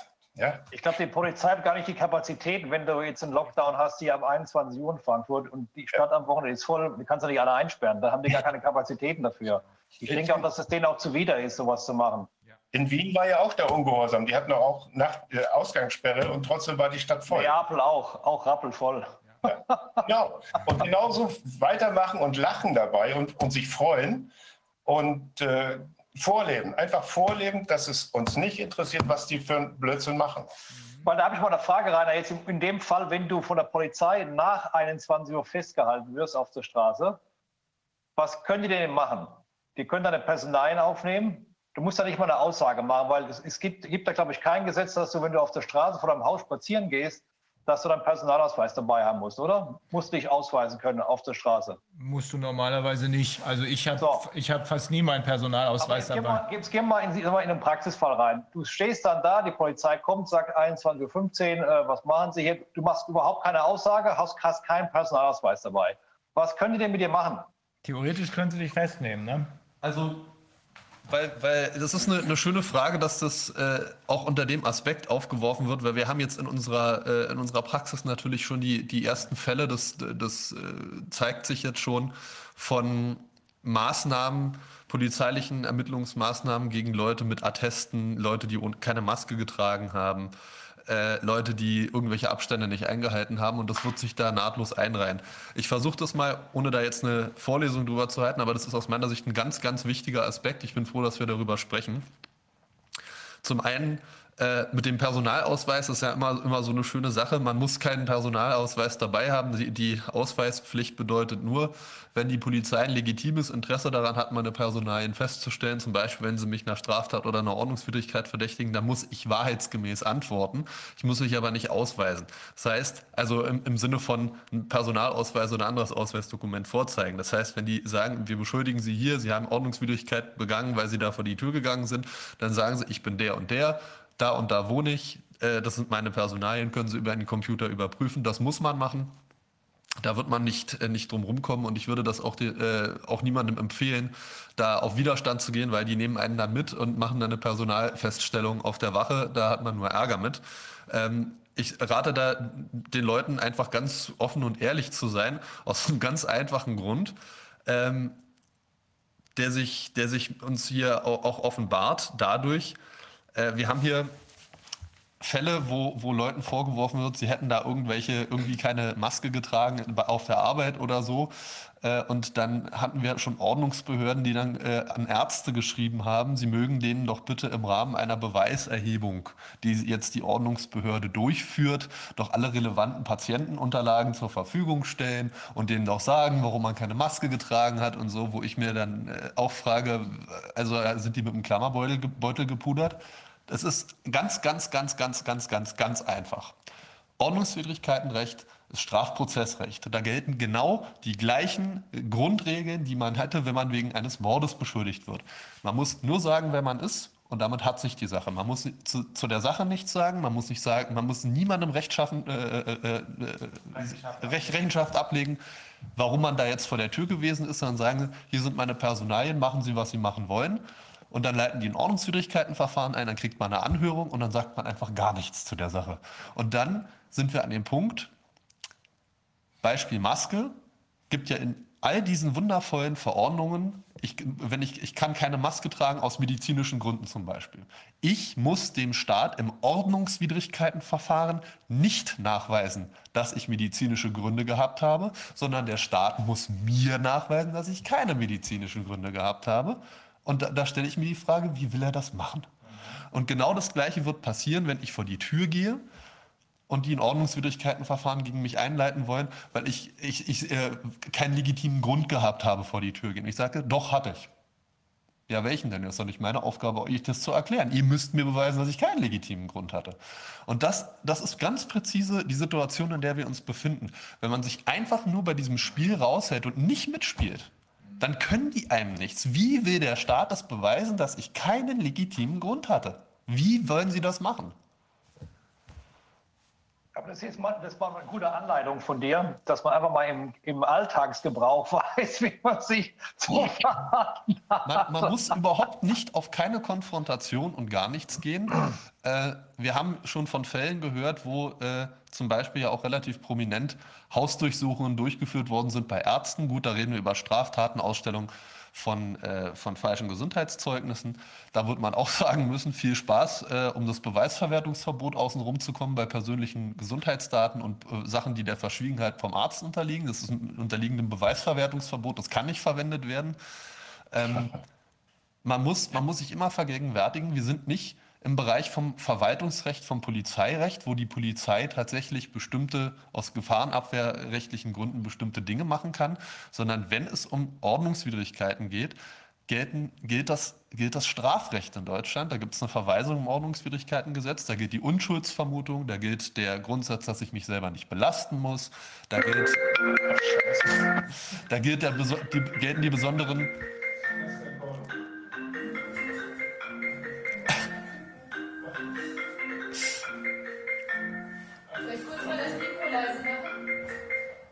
Äh, da, gelten, da gelten die besonderen Grundsätze äh, an, den, an die Bestimmtheit von Strafnormen und diese ganzen wundervollen Dinge, die in einem Rechtsstaat dazu führen, dass ich nicht meine Unschuld beweisen muss, ich, äh, ohne da jetzt zu weit greifen zu wollen, aber es ist sehr schön, weil ich das kürzlich genau deswegen nochmal äh, recherchiert habe, gibt eine schöne Entscheidung vom Oberlandesgericht Hamm, die der Vorinstanz tatsächlich in einem Ordnungswidrigkeitenverfahren auch dort erklären mussten. Das war da der Fall. Da ging es um eine Geschwindigkeitsübertretung ähm, und da hat sich der Angeklagte nicht eingelassen und dann haben die die Verurteilung darauf gestützt und meinten, ja, das ist zwar unklar gewesen, wie das gewesen ist, aber dem Beschuldigten wäre der Gegenbeweis ja ohne weiteres möglich gewesen. Darauf haben die ihre Verurteilung gestützt und dann musste man das Oberlandesgericht Hamm dazu bemühen, die dann sagen, ja, das ist schön, dass, es, dass dem der Gegenbeweis ohne weiteres möglich gewesen wäre. Er hat ihn nur nicht zu erbringen. Das ist der Punkt. Das ist also ganz einfach, Thomas wenn wir im Bereich der normalen Gefahrenabwehr sind, dann sind wir im Polizei- und Ordnungsrecht. Das ist aber was anderes als das Ordnungswidrigkeiten oder Strafrecht. Also wenn da draußen zum Beispiel häusliche Gewalt erkennbar wird für die Polizei, da kann sie eingreifen, um das, was da gerade im Fluss ist, zu verhindern, um, äh, um Schutz zu geben zum Beispiel. Häusliche Gewalt interessiert allerdings die Polizei nicht mehr, weil sie ja damit beschäftigt ist, Abstandsregelungen zu überwachen und Maskengeschichten. Aber wenn wir beim äh, Ordnungswidrigkeitenrecht sind genauso, wie es Justus eben gesagt hat, ganz normales Strafrecht. Äh, da muss niemand irgendwie seine Unschuld beweisen, sondern diejenigen, die versuchen, gegen uns vorzugehen, die müssen uns nachweisen, dass wir in irgendeiner Weise eine Straftat oder eine Ordnungswidrigkeit begangen haben. Aber der einfache Grundsatz, der ist super einfach. Wenn die Polizei, und nur die kann das, äh, wenn die Polizei von uns, so ein Schaffner kann das zum Beispiel nicht im Zug, wenn die Polizei von uns will, dass wir äh, uns ausweisen, dann meinen die damit, dass wir genau das, was Justus gesagt hat, dass wir wahrheitsgemäß sagen, wer wir sind und wo wir wohnen. Mehr ist nicht drin. Ähm, alles Weitere muss die Polizei, wenn sie uns was vorwirft, beweisen. Und wenn sie uns einen Bußgeldbescheid schicken will, soll sie es ja gerne machen. Legen wir schön Einspruch gegen ein und dann werden wir warten, bis die uns nachweisen, was denn eigentlich vorwerfbar gewesen sein soll an dem Verhalten, äh, was da gerade sanktioniert werden soll.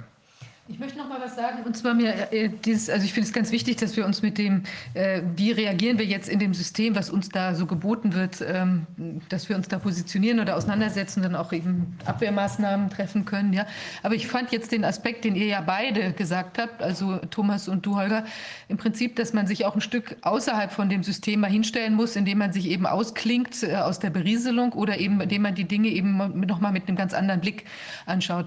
Und da fand ich bei dir, Holger, wir haben uns ja auch schon mal getroffen, getroffen und da hast du uns ja erzählt, du machst ja auch so, äh, bist ja inzwischen Fairness-Trainer und machst auch ähm, so Tisch- äh, oder so Spiele, wo, wo es im Prinzip auch darum geht, zum Beispiel, wer kommt als Letzter ans Ziel. Also solche Sachen, dass das eben auch ganz interessante Sachen sind, die Dinge mal von einem ganz anderen Blickwinkel zu betrachten. Und was können wir daraus vielleicht lernen für die aktuelle Lage? Hört ihr mich noch? Ja. ja. Ja, okay, ja, äh, weil hier kam gerade was rein, was nicht für mich war. Gut, alles klar. Ja, es geht darum, äh, dass Regeländerungen führen zu Verhaltensänderungen. Das, äh, das habe ich herausgefunden. Und Thomas, das ist für dich zum Beispiel vielleicht auch interessant. Ich habe zum Beispiel auch für Fußball eine neue Regel äh, eingeführt im Jugendbereich und dadurch wurde es deutlich fairer und schöner, das Spiel. Eine Regel, wir haben ja sonst mal, wir bestrafen die, die etwas falsch machen. Also gelbe Karte, rote Karte, äh, äh, nicht mehr mitspielen dürfen. Und ich habe die blaue Karte zusätzlich eingeführt und die wird dem gezeigt, der hart gefault wird. Der, der Foulspieler, und das ist praktisch, äh, wenn dieser Spieler noch einmal gefault wird, dann bekommt er einen 16 Meter Freistoß aufs Tor, ohne dass sein Verteidiger davor steht. Also es, ich, dadurch kommt eine neue Taktik bei der Verteidigung. Ja, die wissen genau, oha, der hat schon eine blaue Karte, mhm. den dürfen wir nicht mehr äh, faulen. Das ist gefährlich. Ja, kann zum Torschuss kommen. Also äh, durch eine Verhalten, es ändert sich das Deckungsverhalten, das, das Verteidigungsverhalten und es, es, wird freundlicher miteinander umgegangen. Es, ähm, eine andere Regel, auch aus dem Sport, wo, wo die Leistung steigt, also ich sage, viele Regeln, speziell in der Leichtathletik, sind falsch, um Leistung zu erzeugen. Äh, beim Wettlauf starten gewöhnlich alle gleichzeitig ähm, dann wird praktisch die Zeit gemessen und die Guten entfernen sich von den nicht so Guten immer weiter, wie bei uns äh, Arm und Reich. Äh, das, das führt dazu vorne, die verwalten das Ergebnis gehen nicht an ihre Grenze und äh, hinten frustriert gehen die Menschen praktisch nachher, latschen sie nur noch hinterher und sind relativ frustriert. Ich habe das geändert. Ich habe gesagt, jeder startet, wann er will. Hauptsache, er ist rechtzeitig da dann müssen die Menschen sich selbst einschätzen. Und wer als letzter das Rennen startet und rechtzeitig da ist, der hat es gewonnen. Das ist, äh, es, es kommt eine neue Denke. Alle üben erstmal, um zu wissen, wann sie überhaupt los müssen. Zweitens, es ist alles völlig stressfrei. Es gibt keinen Streit, kein Fehlstart ist möglich, nichts ist möglich. Äh, äh, es wird alles leicht zu verwalten und die Leistung steigt deshalb, weil die langsam ja früher auf der Strecke sind und die äh, schnellen kommen hinterher und die kommen sich immer näher und kommen relativ zeitgleich ins Ziel. Das heißt, alle kriegen einen Applaus und äh, die, es wird ja äh, notiert, wer als letzter gestartet ist, der hat das Rennen gewonnen, sofern er pünktlich da ist oder rechtzeitig da ist. Ja, also es werden alle, das haben jetzt auch die Leistungsläufer bestätigt, die werden besser, weil sie immer an jemanden rankommt, der sie zieht, nennen wir das im Sport. Ja, durch, also es kommt also eine neue äh, ich sage mal, ein neues Verhalten, eine Regeländerung. Und äh, da gibt es, da habe ich praktisch auch für Familien, für Firmen und so weiter einfach den Regelansatz ganz vorne angeändert. Und genau das haben wir auch gesellschaftlich, können wir. Nicht können wir. Also die wichtigste Regel sind ja die Geldregeln letztendlich, weil davon hängt alles ab. Das, das erzeugt ja den Druck. Und aus meiner Sicht ist das ja auch der wirkliche Hintergrund, der da äh, bei diesem ganzen Corona-Zirkus passiert. Äh, da brauchen wir neue Regeln, und zwar faire Regeln. Die jetzigen sind nicht fair, jedenfalls nicht aus Sicht der Schaffenden. Nicht, sind die Regeln nicht fair.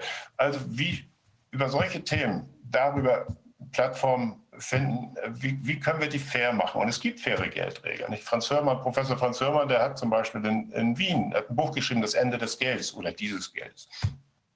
Also es gibt Ansätze und die, ich denke, diese Krise hier, die wir jetzt haben, die ist dafür geeignet, dass wir einfach solche Dinge neu anfangen. Übrigens meine Laufregeln, die sind auch hervorragend Corona geeignet, weil die beim Start kein Gedränge da ist. Die Leute laufen ja alle zu ihrer Zeit los. Also man kann äh, durch Regeländerungen etwas bewirken und das in allen Kleinigkeiten. Also Sprachregeln haben wir zu Hause, da gibt es kein Missverständnis eine neue Zeitrechnung, mit, also damit das Gehirn aktiv bleibt. Ähm, das, das, über sowas sich Gedanken machen. Wir haben es zusammengefasst in, in Mutter-Erde-Regeln. Also Mutter-Erde-Regeln, das heißt Fairness-Regeln. Ähm, und zurzeit ist es so, Mutter Erde will sich scheiden lassen von Vater Staat, sagen wir jetzt. Und deshalb probieren wir das natürlich auch noch mit Humor jeden Tag. Aber lieber Olga, da brauchst du aber nachhaltige Politiker auch, ähm, die auch dann den Mumm haben, der Finanzindustrie Leitplanken zu setzen. Das ist logisch. Oder wir machen unser eigenes Geld. Ja, das ist ja erlaubt. Man darf ja nur nicht Geld nachmachen. Ja, also ich habe ja, äh, Viviane kennt ja mein Geld, ja. Äh, ich habe auch eigenes Geld gedruckt, schon 1993, als ich mit diesem Thema anfing. Und ähm, einfach um zu testen, ja klar, jeder kann sein, sein Geld machen, wenn es jemand akzeptiert, ist es in Ordnung. Ich darf nur nicht Geld nachmachen. Apropos mal eine Frage in die ganze Runde. Habt ihr eigentlich mitbekommen, dass die EZB im Oktober ganz still und heimlich diesen äh, virtuellen ähm, Euro eingeführt hat, digitalen Euro, ja. zum Testen? Es gibt eine Testphase seit Oktober, wurde digitaler Euro eingeführt von der EZB. Die sitzt ja hier in Frankfurt. Ja. Daher wollte ich das mal in die Runde schmeißen, ob ihr das überhaupt wisst. Das habe hab ich nicht mitgekriegt. Mhm. Ich weiß auch nicht, dass sie es schon testen. Also ich weiß, dass sie da dran sind, aber ich war mir jetzt nicht ja, bewusst, dass ja, sie da schon. Naja, ist klar. die Antennen ausfahren, Leute. Also Tatsache ist, das hat mir der hier auch schon mal als Wirtschaftsexperte gehörte Professor Stelzner, der mich sicher gleich informieren wird, wenn ich was Falsches sage, erzählt, äh, dass wir äh, ohne ein völliges Umdenken, was das Geld angeht, überhaupt nicht weiterkommen. Früher war es ja so, dass Geld nur in dem Maße gedruckt wurde, wie auch dazugehöriges äh, Sachvermögen da war. Also der sogenannte Goldstandard war das oder Bretton Woods Abkommen. Und dann irgendwann brauchten die Amerikaner für Vietnam so viel äh, Kohle, dass das nicht mehr ging. Sie mussten viel mehr drucken, als sie an Gold vorrätig hatten. Inzwischen sind wir weit, weit, weit jenseits von allem, was vorstellbar ist. Und ich will jetzt keine falsche Zahl nennen, aber es geht um etwa das hier. Wenn man sich vorstellt, wie hoch die Verschuldung derzeit in der Europäischen Union in den 26 Ländern ist, dann äh, beträgt das umgerechnet auf jeden Staat. Wir sind mit das größte und wirtschaftsmächtigste, sodass wir eigentlich viel mehr zahlen müssten. Äh, ich mal entweder 1,2 oder 12 Billionen Euro. Äh, auf Deutschland umgerechnet, meine ich, hat Herr Stelzner mir gesagt, das waren so um die 40 Billionen. Wenn man das hört, dann kann man sich eins jedenfalls vorstellen, mit Steuererhöhung ist das nie mehr einzufangen. Da brauchen wir tatsächlich einen völlig neuen Ansatz. Richtig, ja. Und äh, das Geld an sich ist ja auch nicht das Problem, sondern wie es entsteht, wie das jetzige Geld entsteht. Diese Entstehung, die hat fair abzulaufen. Und zwar, dass, äh, dass die Tat die ist jetzt ja gegenüber dem Geld deutlich im Nachteil. Denn äh, die Tat ist jetzt in der Gegenwart, da kann ich sie erbringen. Und ähm, bei dem Geld ist es so, das kann ich praktisch jetzt erwirtschaften und habe dann Anspruch in der Zukunft wieder auf eine Leistung. Also das ist eben, es gibt viele Dinge, äh, die wir ganz unten anfangen, anzufangen haben, ganz unten denken müssen. Und äh, dafür Dafür haben sich Menschen zu treffen, nicht nur Wissenschaftler, sondern aus unterschiedlichen Ebenen, wie wir es ganz einfach machen können.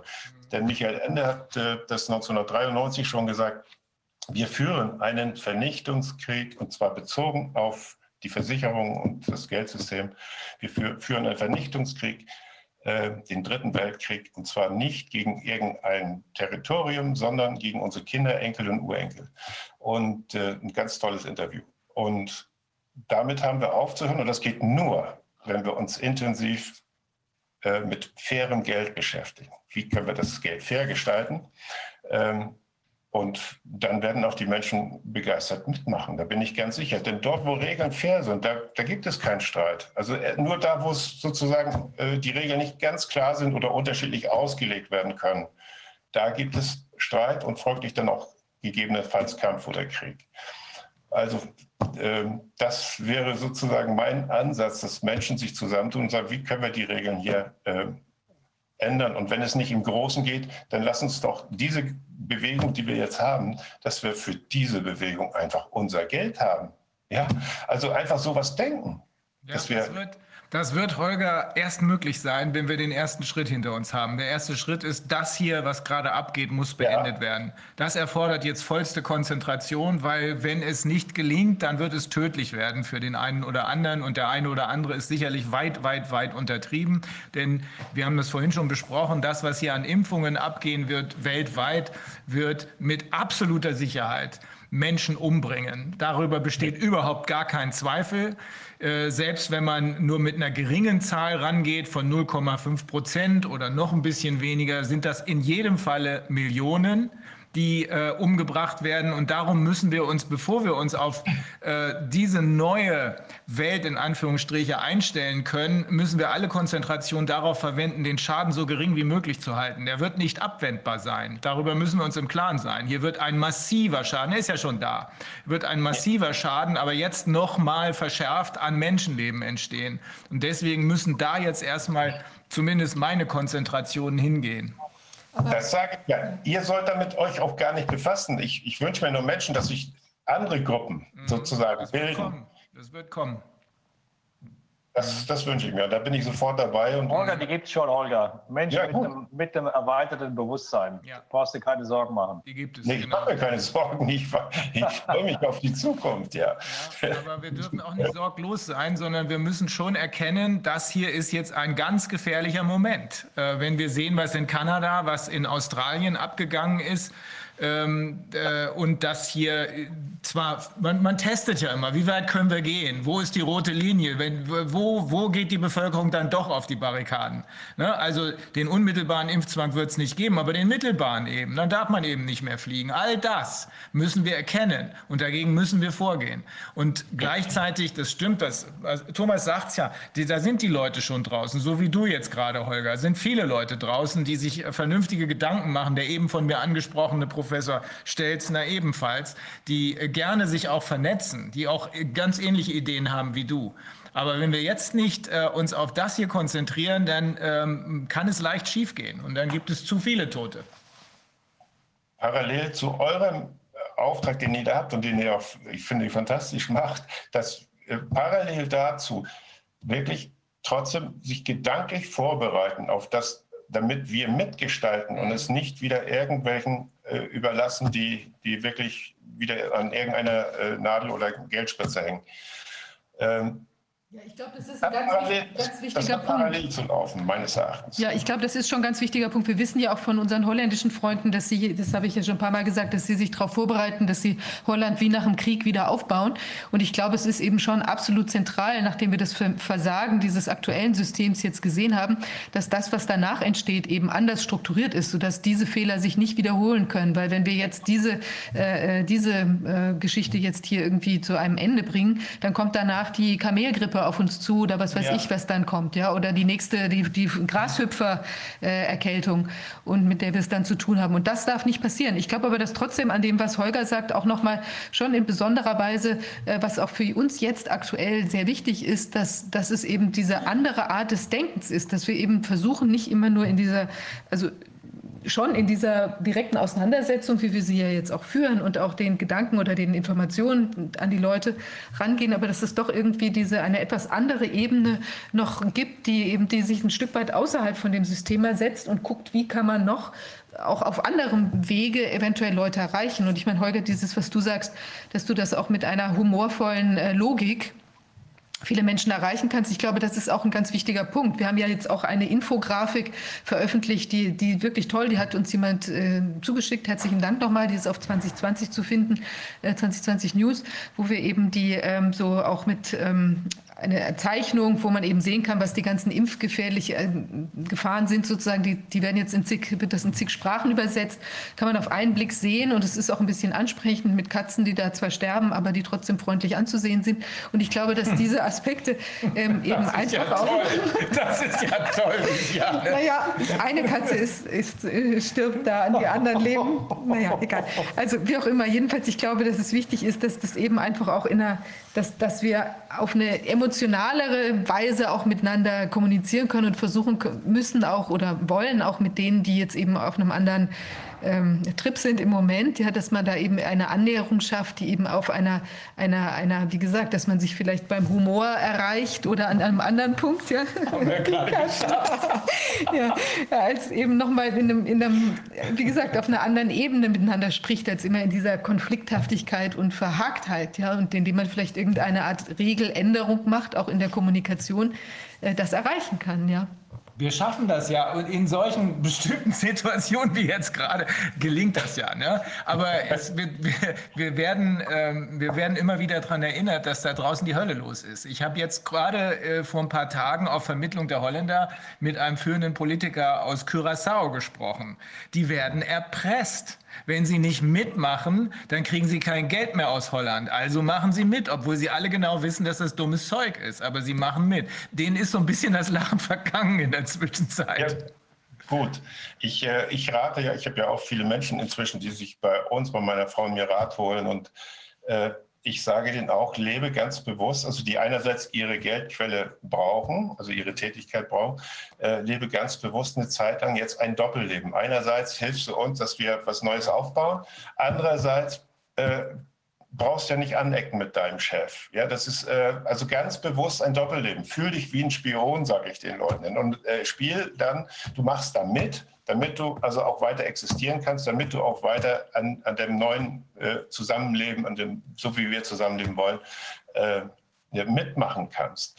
Und äh, so was, wenn ich solche Gespräche beginne, das ist ähm, grundsätzlich, bevor ich zum Thema komme, probiere ich über irgendetwas mit diesen Menschen gemeinsam zu lachen. Das ist zum Beispiel eine ganz wichtige Sache. Äh, dadurch entsteht Nähe. Also, und dadurch steht, äh, entsteht so, sozusagen im Unterbewusstsein ein, ein Vertrauen.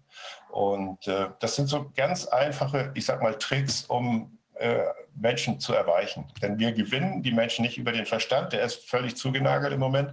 Wir gewinnen übers, übers Herz. Ja, das stimmt. Das merkt man jedes Mal, wenn man plötzlich, äh, ich habe da immer jetzt äh, das Gefühl, als seien die Sinne geschärft, also wenn man plötzlich auf jemand Neues trifft, ähm, den man vielleicht vorher nur so mal äh, aus dem Fernsehen beispielsweise gekannt hat ähm, und merkt sofort, da geht was, da ist eine Ebene oder nicht. Ja, das, das spürt man sofort.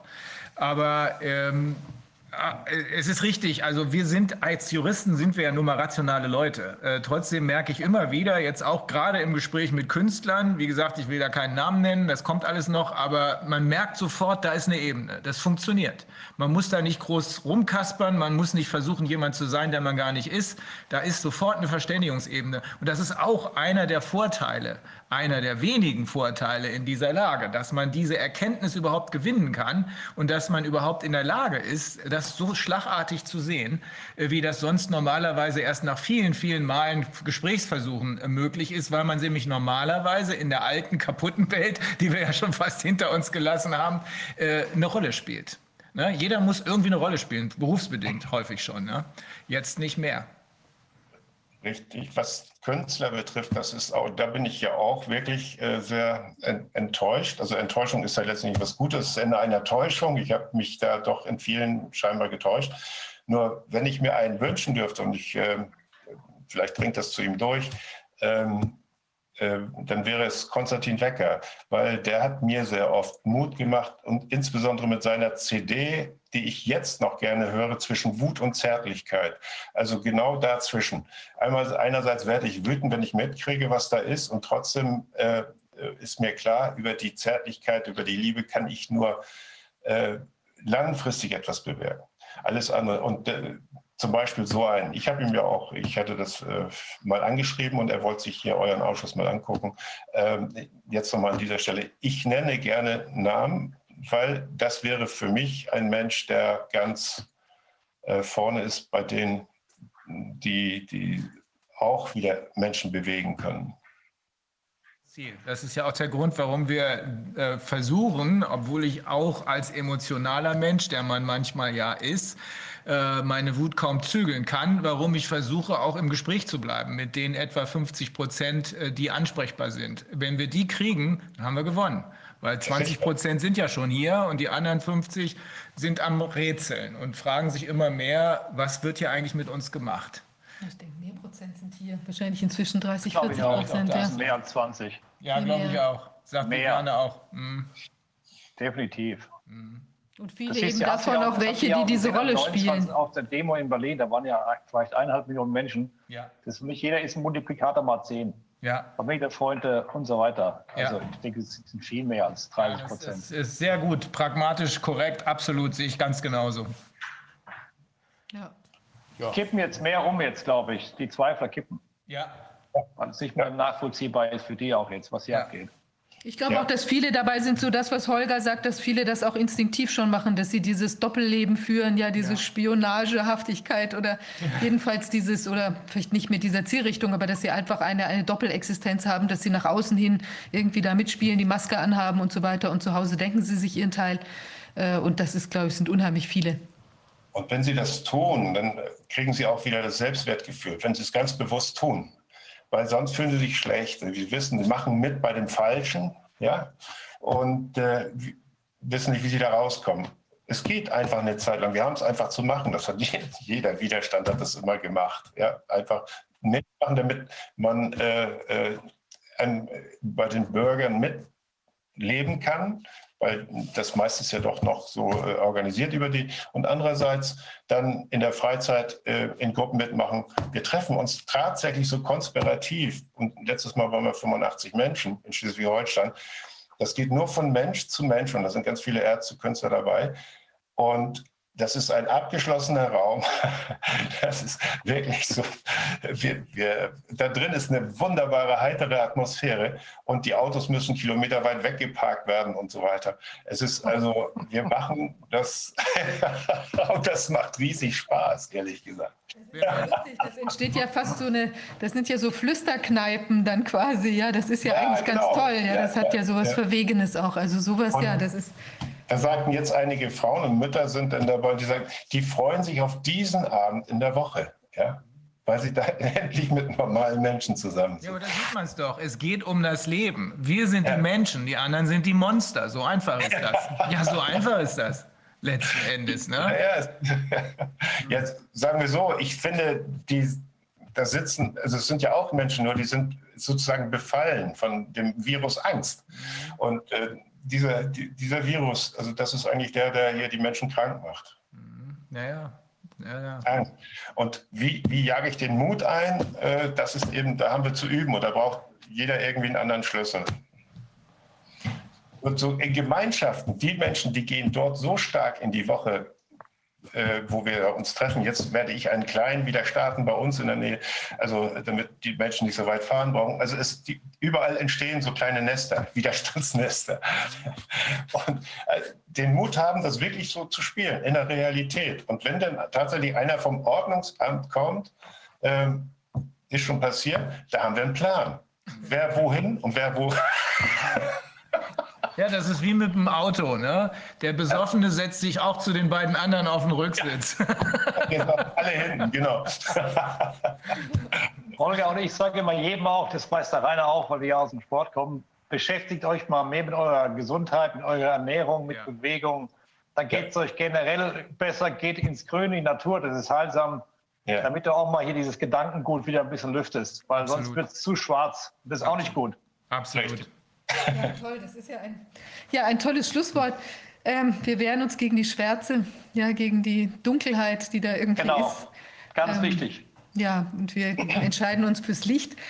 Und ja, in diesem Sinne, ähm, ähm, ja, war wieder eine unheimlich äh, weiterführende Sendung oder Sitzung heute für uns. Und ich freue mich, dass, dass alle da sein konnten und wir, wir ähm, ja, sind weiter aktiv in der gemeinsamen Zielrichtung.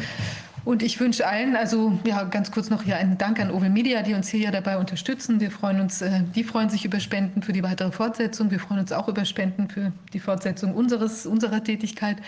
Und ich glaube, also in Sachen Licht äh, steht uns ja jetzt der dritte Advent äh, bald ins Haus. Und ich wünsche allen ein schönes Wochenende und dann einen schönen dritten Advent und bis in der nächsten Woche. Euch auch eine schöne Weihnachtszeit. Danke. Genau, schöne Weihnachtszeit. Thomas, danke. Holger, vielen Dank. Ja, Danke tschüss, euch. Macht's gut. Ciao. Ciao. Tschüss.